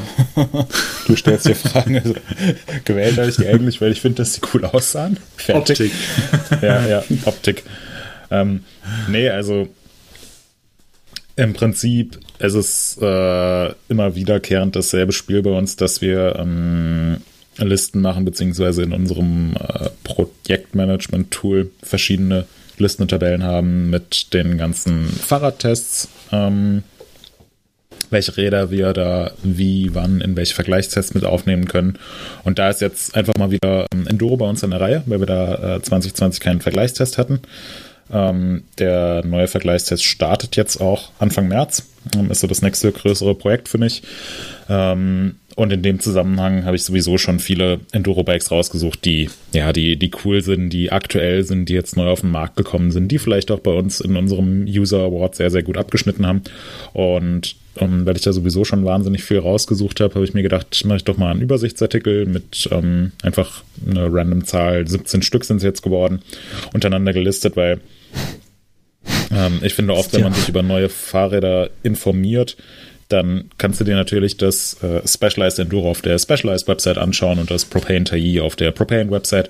Aber es kommt sehr, sehr selten vor, dass man einfach mal alle Räder so, die jetzt aktuell und relevant und toll sind, dass man die dann untereinander sieht und direkt vergleichen kann und sich durchklicken kann und merkt, oh, das eine gefällt mir ja viel, viel besser oder hier der, der Hängebauch bei dem und dem Rad, der ist ja gar nicht so ausgeprägt wie bei dem und dem oder oh, das hier hatte ich gar nicht auf dem Schirm und das Preis-Leistungs-Verhältnis sieht eigentlich ziemlich cool aus und die Geometrie passt auch. Ähm, genau, und so habe ich einfach mal eine Übersicht zusammengestellt. Ähm, Auswahlkriterien gab es an sich keine. Es sollte halt schon entweder sehr aktuell sein oder sehr relevant sein und natürlich ähm, ein cooles Rad sein. Also ein zeitgemäßes, modernes Rad und jetzt nichts irgendwie mit 26 Zoll Laufrädern und 69 Grad Lenkwinkel. So ist eben diese Liste entstanden, die ähm, jetzt auch nicht den Anspruch erhebt, komplett äh, vollständig zu sein, sondern es ist einfach eine Auswahl, so ein bisschen freie Schnauze sozusagen. Also es gibt mhm. sicherlich ein paar Räder, die da fehlen. Ähm, wurde auch in den Kommentaren geschrieben, so hey, wieso ist das und das Rad nicht dabei oder ähm, hier das eine Rad, das hätte man noch auch aufnehmen können oder oh, gibt kein 27,5 Zoll, bla bla bla. Ja, ist halt so. Ähm, genau. Ja, schreiben, schreiben wir doch auch schreiben wir doch auch immer in Vergleichstests rein. Da haben wir doch unten immer zum Ausklappen. Ja, heißt denn der Spruch, den wir da immer genau, reinbringen? Da, äh, da habe ich mittlerweile so standardmäßig einen Disclaimer eingebaut, ähm, weil in unseren Vergleichstests natürlich auch immer die Frage kommt, ja, ihr mein ähm, was weiß ich, mein äh, Fiat Panda 4x4 äh, ist ein super geiles Enduro-Rad und wieso habt ihr den nicht mit in den Test aufgenommen? Wir können halt einfach nicht alles testen, also wir müssen eine Auswahl treffen. Und okay, da, das, will, ich aber, dass wir den Panda im nächsten Enduro-Test drin haben.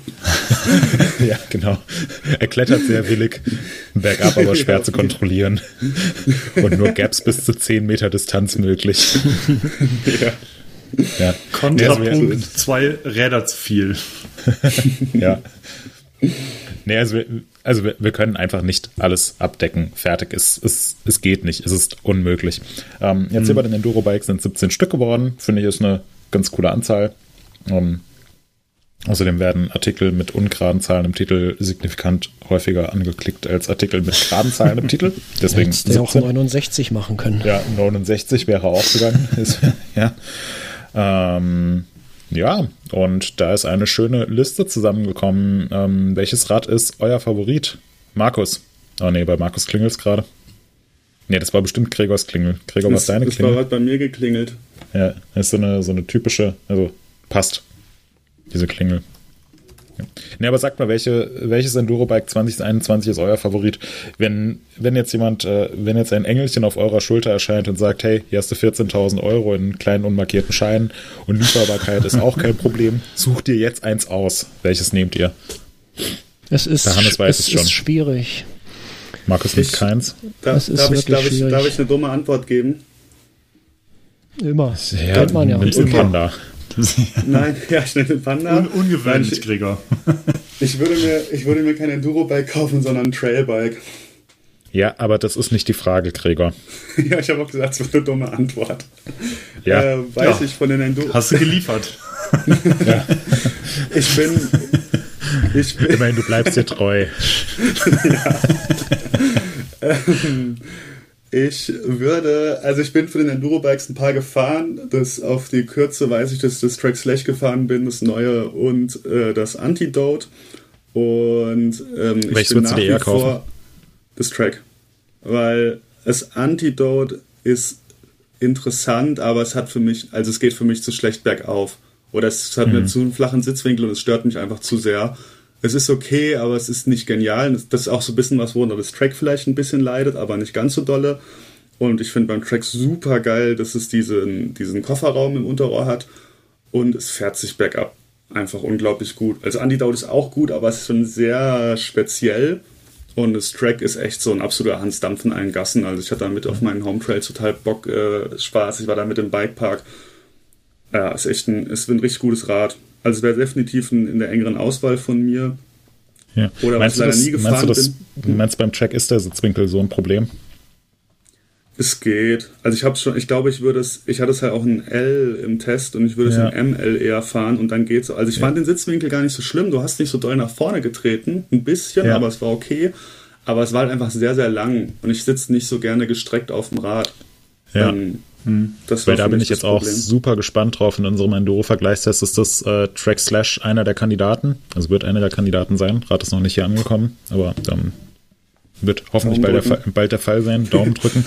Und wir haben es in ML bestellt. Und ich, also es ist ja so einer der, ähm, einer der Kommentare, die man häufiger zum neuen Slash liest, dass das, ähm, dass der Sitzwinkel dann doch irgendwie relativ flach ist oder einen recht starken Knick hat. Ähm, werden wir jetzt auch mal uns eine Lösung für überlegen, wie wir das in unseren Artikeln abbilden können. Gerade in solchen Vergleichstests wird, glaube ich, eine coole Sache. Mhm. Aber da bin ich voll gespannt drauf, ob das wirklich ein Problem ist, was das ähm, Slash jetzt in dieser Hinsicht schlechter macht als vergleichbare Räder oder ob das eher so ja, ein künstlich erzeugtes, eine künstlich erzeugte Thematik ist. Ja, ich, glaub, ich glaube, sie, äh, ich glaube nicht, dass ein ML ein großes Problem ist. Ich finde, man sitzt gut. Es war einfach nur mit dem langen Reach. Ich bin da ja eh nicht so der allerriesigste ja. Freund von, auch wenn ich sagen muss, dass ich Backup gut mit klargekommen bin ich habe einfach zu gestreckt gesessen. Und so das Treten an sich war, war voll okay. Aber es hat mich auch nicht extrem gestört und es geht gut bergauf. Und beim Antidote muss ich schon sagen, dass es mich gestört hat. Ich habe einfach immer nach vorne getreten. Ja. Und es war sehr, es war schon grenzwertig für mich, genau. Ja. Und was mich nach okay. wie vor sehr interessieren würde, ist das Specialized Enduro natürlich. Mhm. Bin ich aber ja. leider nicht gefahren. Ja, wirst du bald. Da ist ja. auch ein Test drin. Äh, Markus, äh, Was würdest ich, du dir ich kaufen? Ja, äh, ich, ich kann ja sowas nur nach, nach Optik auswählen. Ja, mach, mach nach und ich würde, äh, glaube ich, das Transition äh, würde ich mir nehmen, weil das einfach so geil, mega schlicht aussieht und also mhm. schlicht, sehr positiv gemeint. Einfach unauffällig und ähm, das gefällt mir richtig gut. Ah, okay. Ja, würde ich dir zustimmen. Also hat echt eine, äh, der Transition in den letzten ein, zwei Jahren ganz schön Gas gegeben, gerade jetzt mit den deutlich kantigeren Rahmenformen und ähm, natürlich immer cool, wenn so die Sitzstreben und das Oberrohr genau, praktisch das eine schön, durchgezogene ja, es ist Linie einfach, bilden. sieht einfach Auch das Spur finde ich auch so schön. Also die sind alle gerade sehr fein von denen. Ja. Hannes, ich ähm, setze ja, 5 Euro auf mich selbst, dass ich weiß, welches du, welches Rad du jetzt nennen wirst. Ähm, ich vermute, dass du, dass du denkst, dass ich das Last Tavo nehme, was ich auch sehr gut finde. Ich wäre aber wahnsinnig gespannt, wie sich das Forbidden fährt, weil das einfach wahnsinnig interessant klang und ich finde es optisch extrem geil von den Rädern, die hier verzeichnet sind. Bin ich bisher das Megatower und das Enduro gefahren das Specialized Enduro und da muss ich sagen, da würde ich wahnsinnig gerne mal die kürzere Variante auch gern fahren. Vielleicht komme ich dazu. Vom ihr habt Specialized Enduro. Ja, ihr habt es in L wahrscheinlich geordnet. Also in S4 oder S3 geordnet? Ähm, oh, was haben wir denn? Gregor? S4. Ich glaube S4. S4. Ja, ich meine auch S4. Ich glaube, wir hatten S3 oder S4 angefragt und hätten eigentlich mhm. die Präferenz S3 gehabt, weil ähm, wir alle jetzt nicht so äh, wahnsinnig riesige Fans von ultralangen Rahmen sind. Ähm, Darüber sollten wir mal einen Podcast machen. Ja. Ja. Keiner, ja, keiner ja, hier ist Fan von super langen Rädern mit super flachen Lenkwinkeln. ja, ich muss auch, ich bin da auch mittlerweile wieder ein bisschen zurück, aber zurück zum Thema. Ähm, also das ja. Enduro bin ich ja in S5 gefahren und das ist das längste Schlachtschiff, was ich je gefahren bin, auf jeden Fall. Ja. Hat in dem Bereich, in dem wir es gefahren sind, war es super geil. Es hat echt viel Spaß gemacht. Wir sind im Bikepark gefahren in North Star in, in Kalifornien bei dem Lounge und ähm, dafür war es halt absolut perfekt. Hier für die Trails wäre es zu viel, zumindest in S5 und deswegen würde ich es einfach gerne mal in S4 fahren. Ähm, mhm. Ja, aber wenn ich mich... Äh, ja, wenn ich mich festlegen würde, würde ich wahrscheinlich doch wieder beim Tavo landen. Aber es gibt viele verschiedene Räder. Ähm, also es gibt es ist eine sehr gute Auswahl. Es sind äh, viele gute. Aber du hast auch auf das Tavo wahrscheinlich gesetzt, oder? Ja, hätte ich jetzt schon am ehesten. Ja.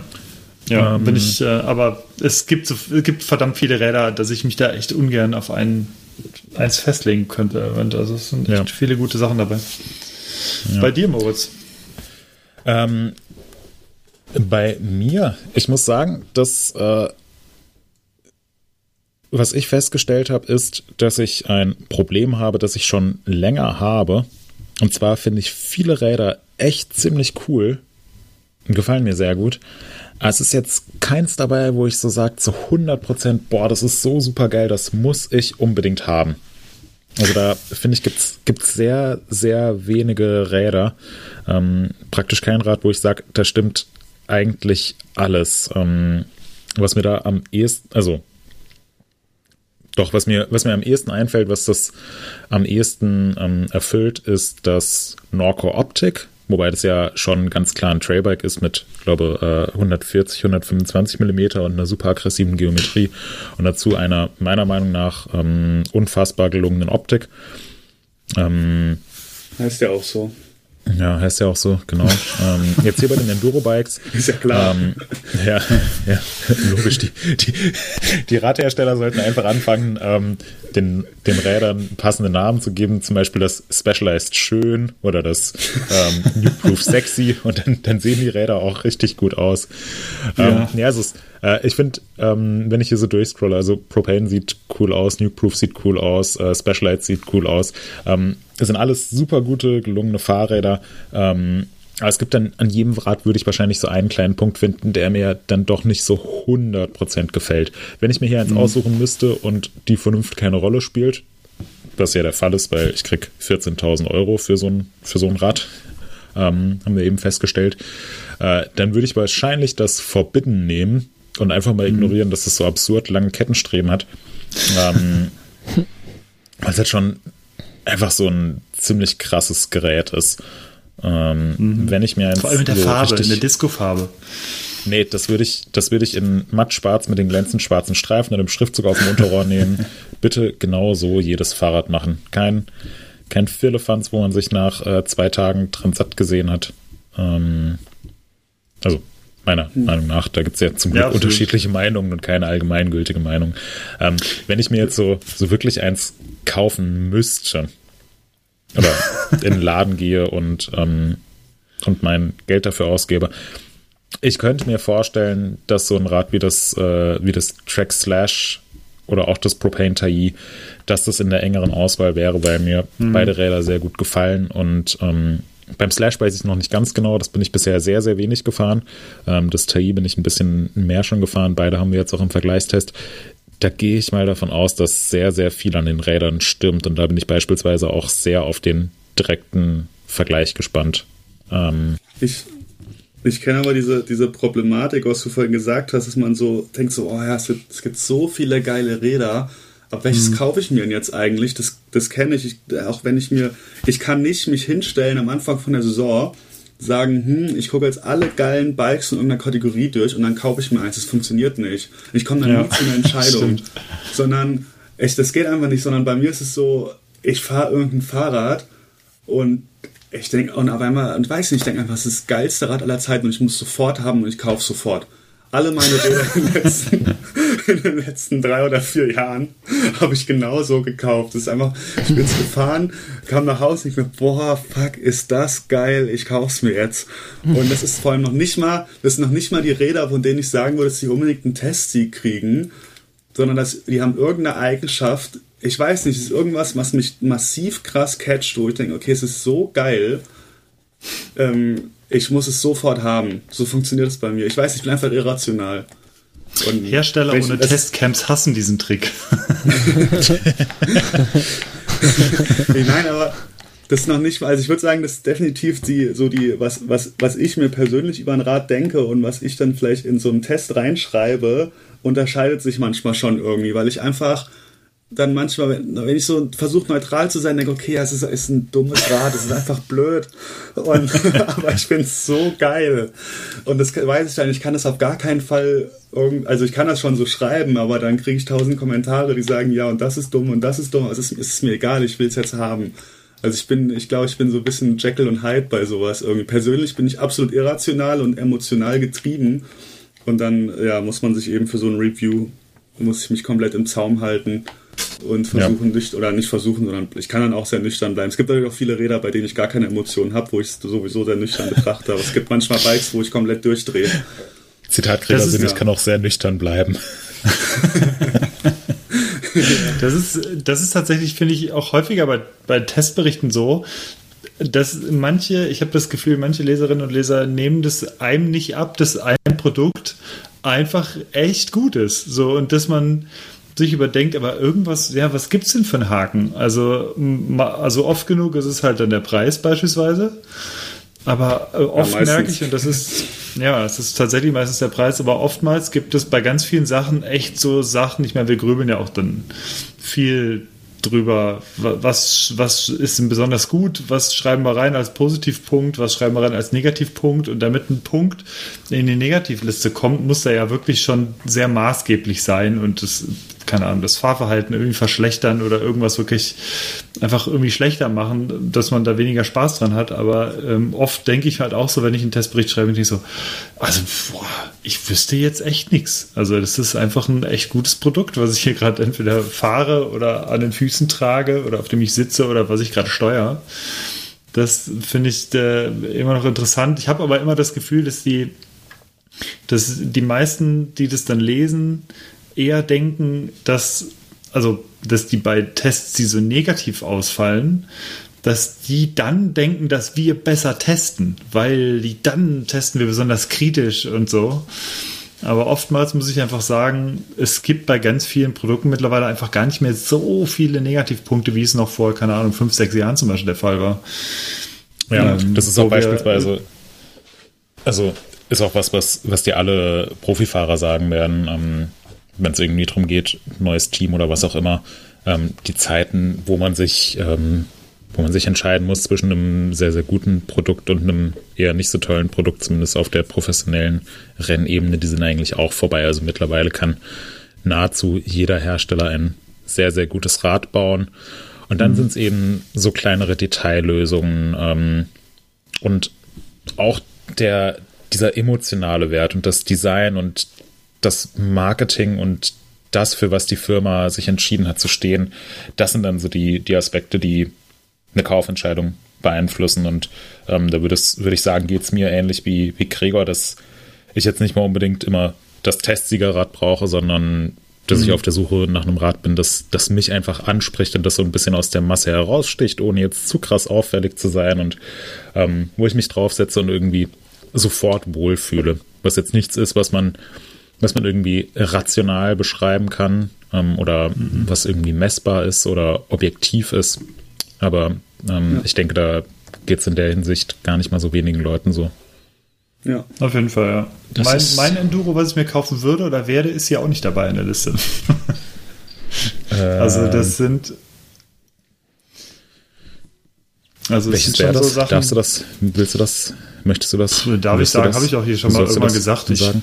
Ich würde ich würd mir das, äh, das Cole wahrscheinlich irgendwann äh, ja, okay. mal, gen mal genauer anschauen. Ja. Weil ja gut, das, das ist, nicht dabei, weil das, äh, weil das Tavo.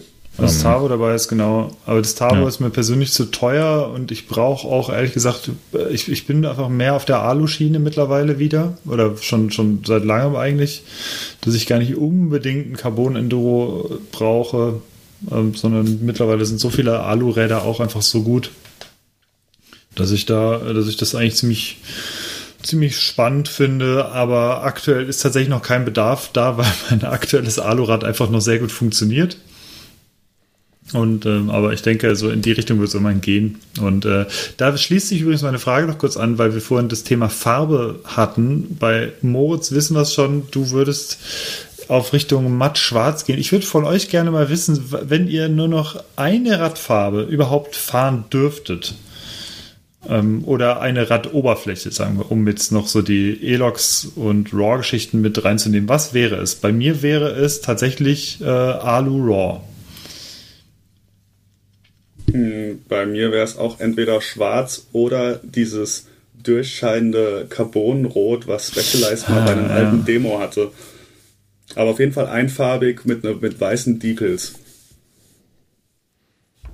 Ja, Markus? Ja, das war so. Mehr will ich auch nicht drauf haben. Das ist eine echt schwere Frage. Da habe ich noch nie drüber nachgedacht. Es ist wirklich, äh, würde man natürlich so im ersten Instinkt sagen, ja, schwarz.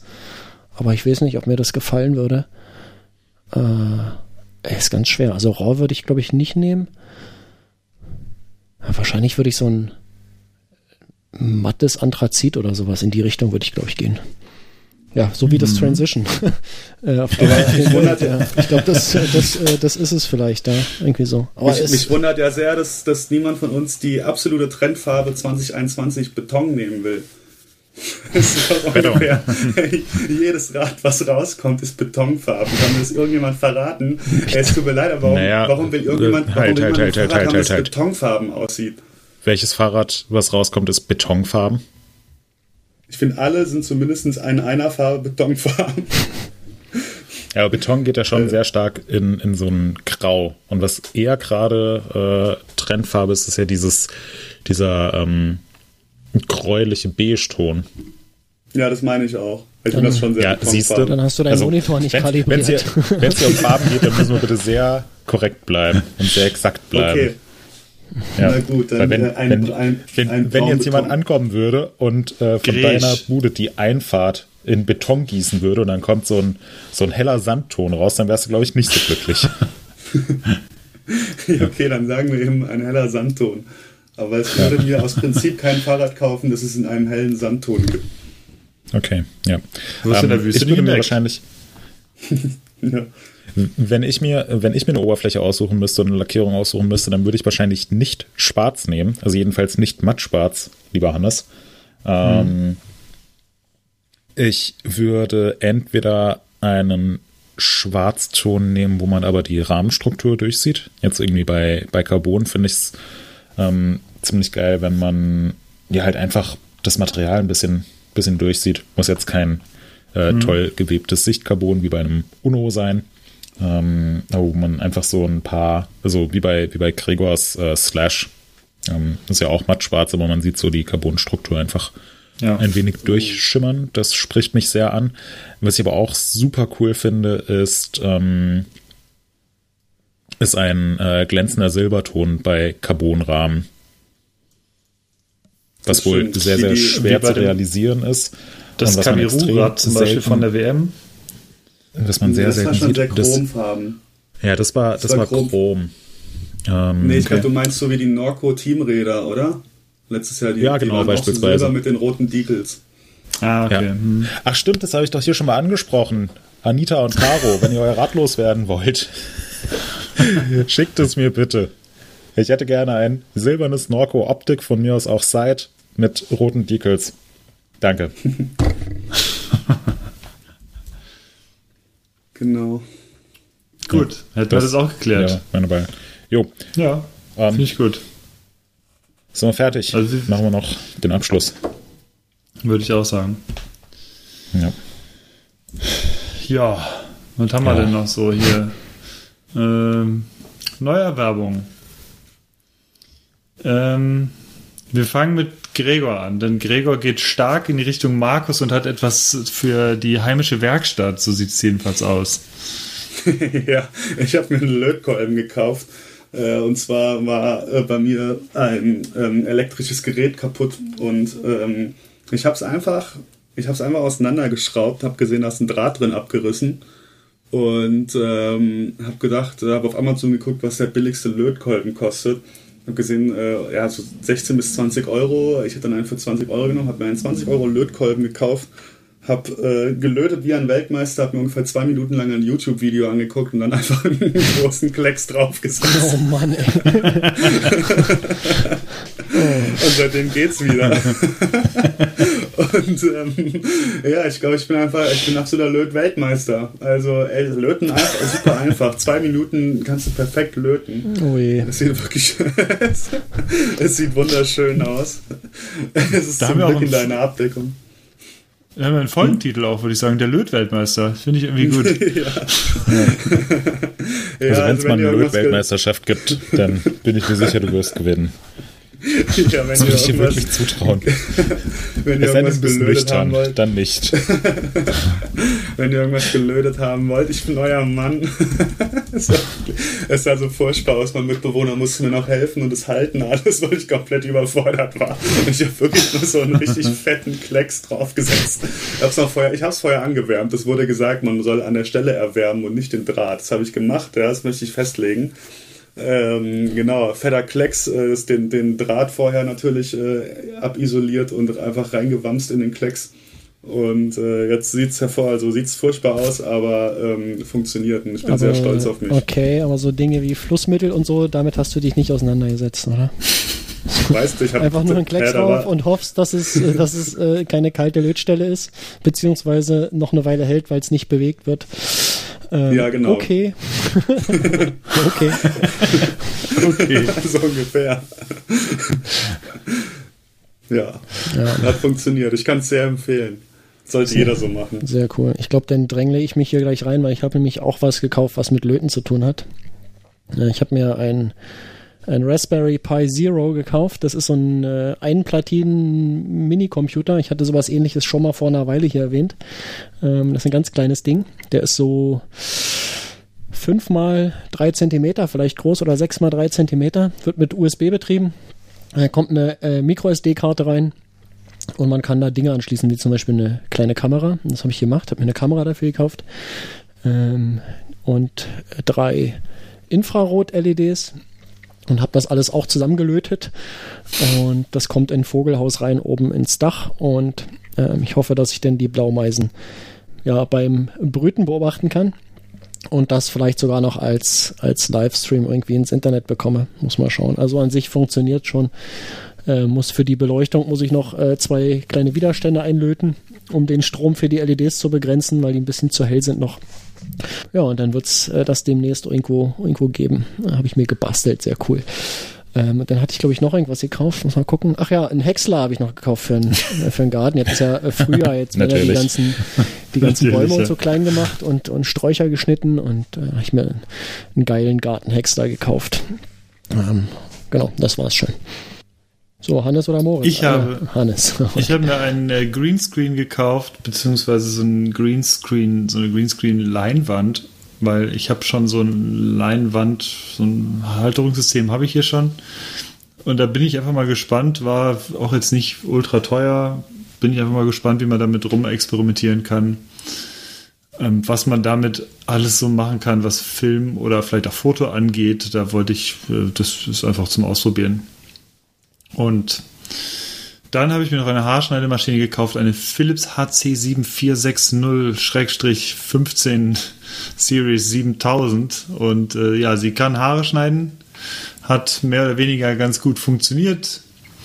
Äh, mit der äh, sehr guten Hilfe meiner Frau hätte ich es, äh, also ohne diese Hilfe hätte ich es nicht so gut hingekriegt. ähm, und äh, genau, jetzt habe ich wieder kurze Haare und ich muss nicht direkt zum ersten Friseurtermin. Habe gehört, die ersten wurden alle versteigert. Äh, hier und da für einen guten Zweck. Also das äh, kann bei mir jetzt wieder ein bisschen dauern. Und ähm, ja, funktioniert. Cool. Und das war's.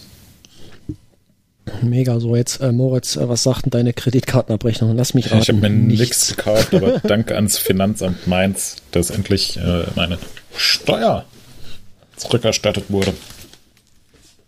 Zurückerstattet. Ja, ja. Zu viel gezahlt. Hat sich ewig hingezogen. Genau. Ja, sehr schön. Ist ja immer gut sowas. Ja. Ähm, sehr gut. So, dann Empfehlungen. Gregor, empfehl mal was. Ich habe so, eine, hab so eine Vermutung, was da jetzt kommt. Ja, ich möchte ein weiteres Mal empfehlen, sich ein Allradfahrzeug zu erwerben. Bingo. Ähm, das ist einfach unglaublich geil. Ich habe ich hab die Zeit meines Lebens im Winter gehabt, wirklich. Hier lag so viel Schnee. Und ich bin morgens zum Ski langlaufen. Das ist meine nächste Empfehlung, ist das Ski langlaufen, aber erstmal zum Allradfahrzeug. Ich bin, äh, ich bin morgen zum Ski langlaufen äh, auf den Rennsteig gefahren. Es lagen 30 Zentimeter Schnee auf der Straße. Überall sind Leute stecken geblieben, haben Schneeketten aufgezogen. Und mein äh, Fiat Panda 4x4 von 1995 ist halt durchgeflügt, wirklich. Es war einfach, es war einfach geil. Und es ist auch das beste Gefühl aller Zeiten, wenn man, wenn man im Schnee losfährt und guckt in den Rückspiegel und sieht es hinten einfach übelst überall der Schnee hochfliegt übers Dach. Also es ist einfach, ah, es ist einfach ein Traum. Das ist das beste Gefühl aller Zeiten. Und ich würde nicht ein modernen, moderne Allradfahrzeuge sind scheiße. Ich würde ein altes kaufen. Und ich, ich rate natürlich sehr zum Fiat Panda 4x4. Ist super. Wobei ich sollte mal aufhören dazu zu raten, weil ziemlich viele Leute aus der Bikebranche kaufen die Dinger aktuell. Und es nervt mich, weil dann es treibt ja die Preise nur in die Höhe. Und, äh, aber ansonsten äh, Suzuki Samurai bin ich auch großer Fan. Finde ich auch richtig gut. Dazu rate ich. Ja, und sonst Skilanglaufen. Wir hatten massiv viel Schnee und ähm, ja, es ist für mich so das Mountainbiken des Winters. Weil bei uns waren alle Wanderwege gespurt und man konnte echt so von der Haustür los ähm, die Gegend erkunden, auf den Rennsteig laufen und wieder zurück, eine Bockwurst, äh, eine Bratwurst essen unterwegs. Ähm, macht mega Spaß. Ist, äh, also ich will, Skating vor allem finde ich cool, aber klassisch ist natürlich auch gut ist wirklich neben Mountainbiken mit Sicherheit meine absolute Lieblingssportart. Hast du mal ja. Biathlon ausprobiert? Äh, ja, ja, wir haben es vor ein paar Jahren, haben wir mal so einen, äh, so einen Spaßwettkampf gemacht mit Luftgewehren. Und da war auf jeden Fall auch Biathlon dabei. Aber das waren noch so alte DDR-Luftgewehre, die man so abknicken muss und dann so die Kugeln vorne reinlegen. Und dann gab es dann immer für jeden einen Lader. Ja. ja, dann hast du immer also einmal geschossen, hast es dem Typen neben dir gegeben, der hat eine neue Kugel eingelegt, jetzt zurückgegeben, hast wieder geschossen. Äh, es war sehr lustig. So also ein bisschen, bisschen sogenannter Knicker. Was? Ein sogenannter Knicker, genau. so hieß der früher bei uns. Genau, ja. War ein schöner, ein schöner Ghetto-Wettkampf, sehr, sehr lustig. Jo, ich bin fertig. so, wer will? Okay, keiner um, will. Äh, Moritz, empfehl ja. mal was. Ähm, ja, nee, Hannes, mach du. Ich habe zwei Sachen, nee, drei Sachen. Hm, und zwar für alle, die noch mal so ein bisschen in den 90er Jahren oder den Hip-Hop 90er Jahren schwelgen wollen, gibt es in dem Podcast die Nils Buckelberg-Erfahrung eine sehr schöne Folge mit Björn Beton von Fettes Brot. Und er erzählt sehr viele lustige Anekdoten von früher, also alle, die die früher Fettes Brot gehört haben, die ähm, oder generell so diese 90er Hip-Hop-Zeit so ein bisschen miterlebt haben, den kann ich das sehr empfehlen. Das ist ein sehr lustiges, launiges Gespräch. Als zweites empfehle ich eine Serie, sie heißt The Expanse. Wir sind jetzt in der zweiten Staffel. Ich hätte vorher nicht gedacht, dass ich die gucke, denn es ist eine Weltraumserie und ich hätte nicht gedacht, dass ich mal Weltraumserien gucke. Aber die ist bisher tatsächlich jetzt ganz spannend und äh, hat allerdings eine sehr lange Vorlaufzeit gebraucht, bis sie irgendwie so ein bisschen gepackt hat. Also so sechs, sieben Folgen habe ich dann, oder haben wir dann geguckt, äh, bis es dann irgendwie cool wurde oder wirklich spannend wurde und jetzt sind wir eigentlich ganz gut drin. Also kann ich auch empfehlen, ist gar nicht mal so neu. Schon fünf, sechs Jahre alt, glaube ich. Aber die gucken wir gerade. Es gibt fünf Staffeln, das heißt, wir haben noch ein bisschen was zu tun. Und das dritte ist ein YouTube-Video, das ist einfach nur mit einem Punkt betitelt. Das heißt, das dürfte man quasi nie finden.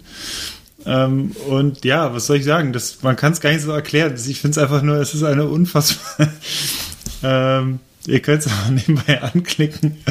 Es ist äh, gerade mit der Musik, die dabei kommt, ich muss immer wieder sehr laut lachen, weil es einfach sehr großartig ist. Da müsst ihr einfach drauf gucken und ähm, es ist eine sehr große Lebensfreude in diesem Video zu spüren. Das hat mit Tanzen zu tun und drei sehr lustigen Leuten.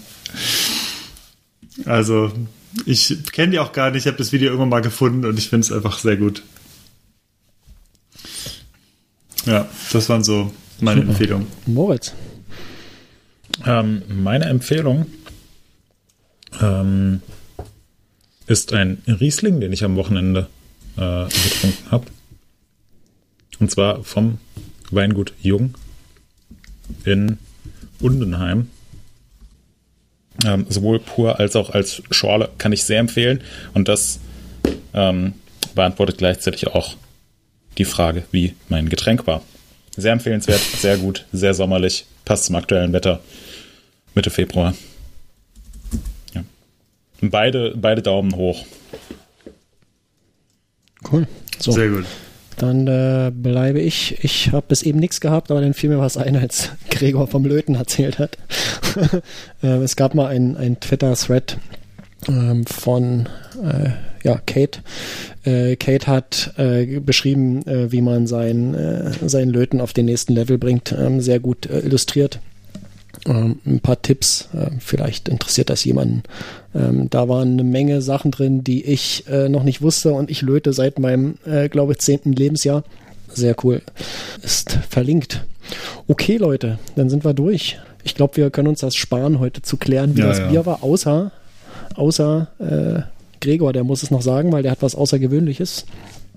Äh, ja, ja, war, war, war ganz okay. Ja.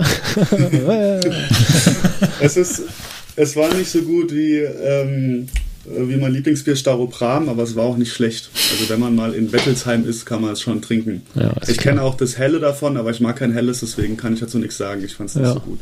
Und wem das nicht gefällt, der kann in demselben Ort wahrscheinlich in eine der anderen äh, zehn Brauereien gehen. Äh, ich denke, da, da kommt man auf jeden Fall klar. Ähm, ja. Johannes, wolltest du auch noch was zu deinem Warsteiner alkoholfrei Herb sagen? Das ist für alkoholfreies ist es gut. Also die anderen alkoholfreien sind mir immer relativ süß und das ist herber. Daher ganz lecker eigentlich. Kann man, kann man gut trinken. Cool. Ich habe äh, zu meinem nichts zu sagen. So, haben wir noch was oder sind cool. wir durch? Dann, nö, wir sind jetzt schon nach 1,50 sind wir jetzt Ach, durch. Schon wieder cool. so lange. ja. ja. Gut, dann würde ich sagen, machen wir die Kiste zu und bedanken uns bei Gregor, dass er dabei war mal wieder. Ja, es war mir eine Freude. Ja. Vielen Dank für die Einladung. Wir haben dich hier sicherlich auch nicht zum letzten Mal gehört. Und ähm, ja, wenn nichts weiter ist, würde ich sagen, vielen Dank fürs Zuhören und haut rein bis in zwei Wochen. Ich habe ich hab eine neue schlimme Abschiedsgrußformel. Äh, äh, ja, die werde ich gleich sagen. Ach so, da kommt. Herzliches Bundesgartenschau. Oh, ja.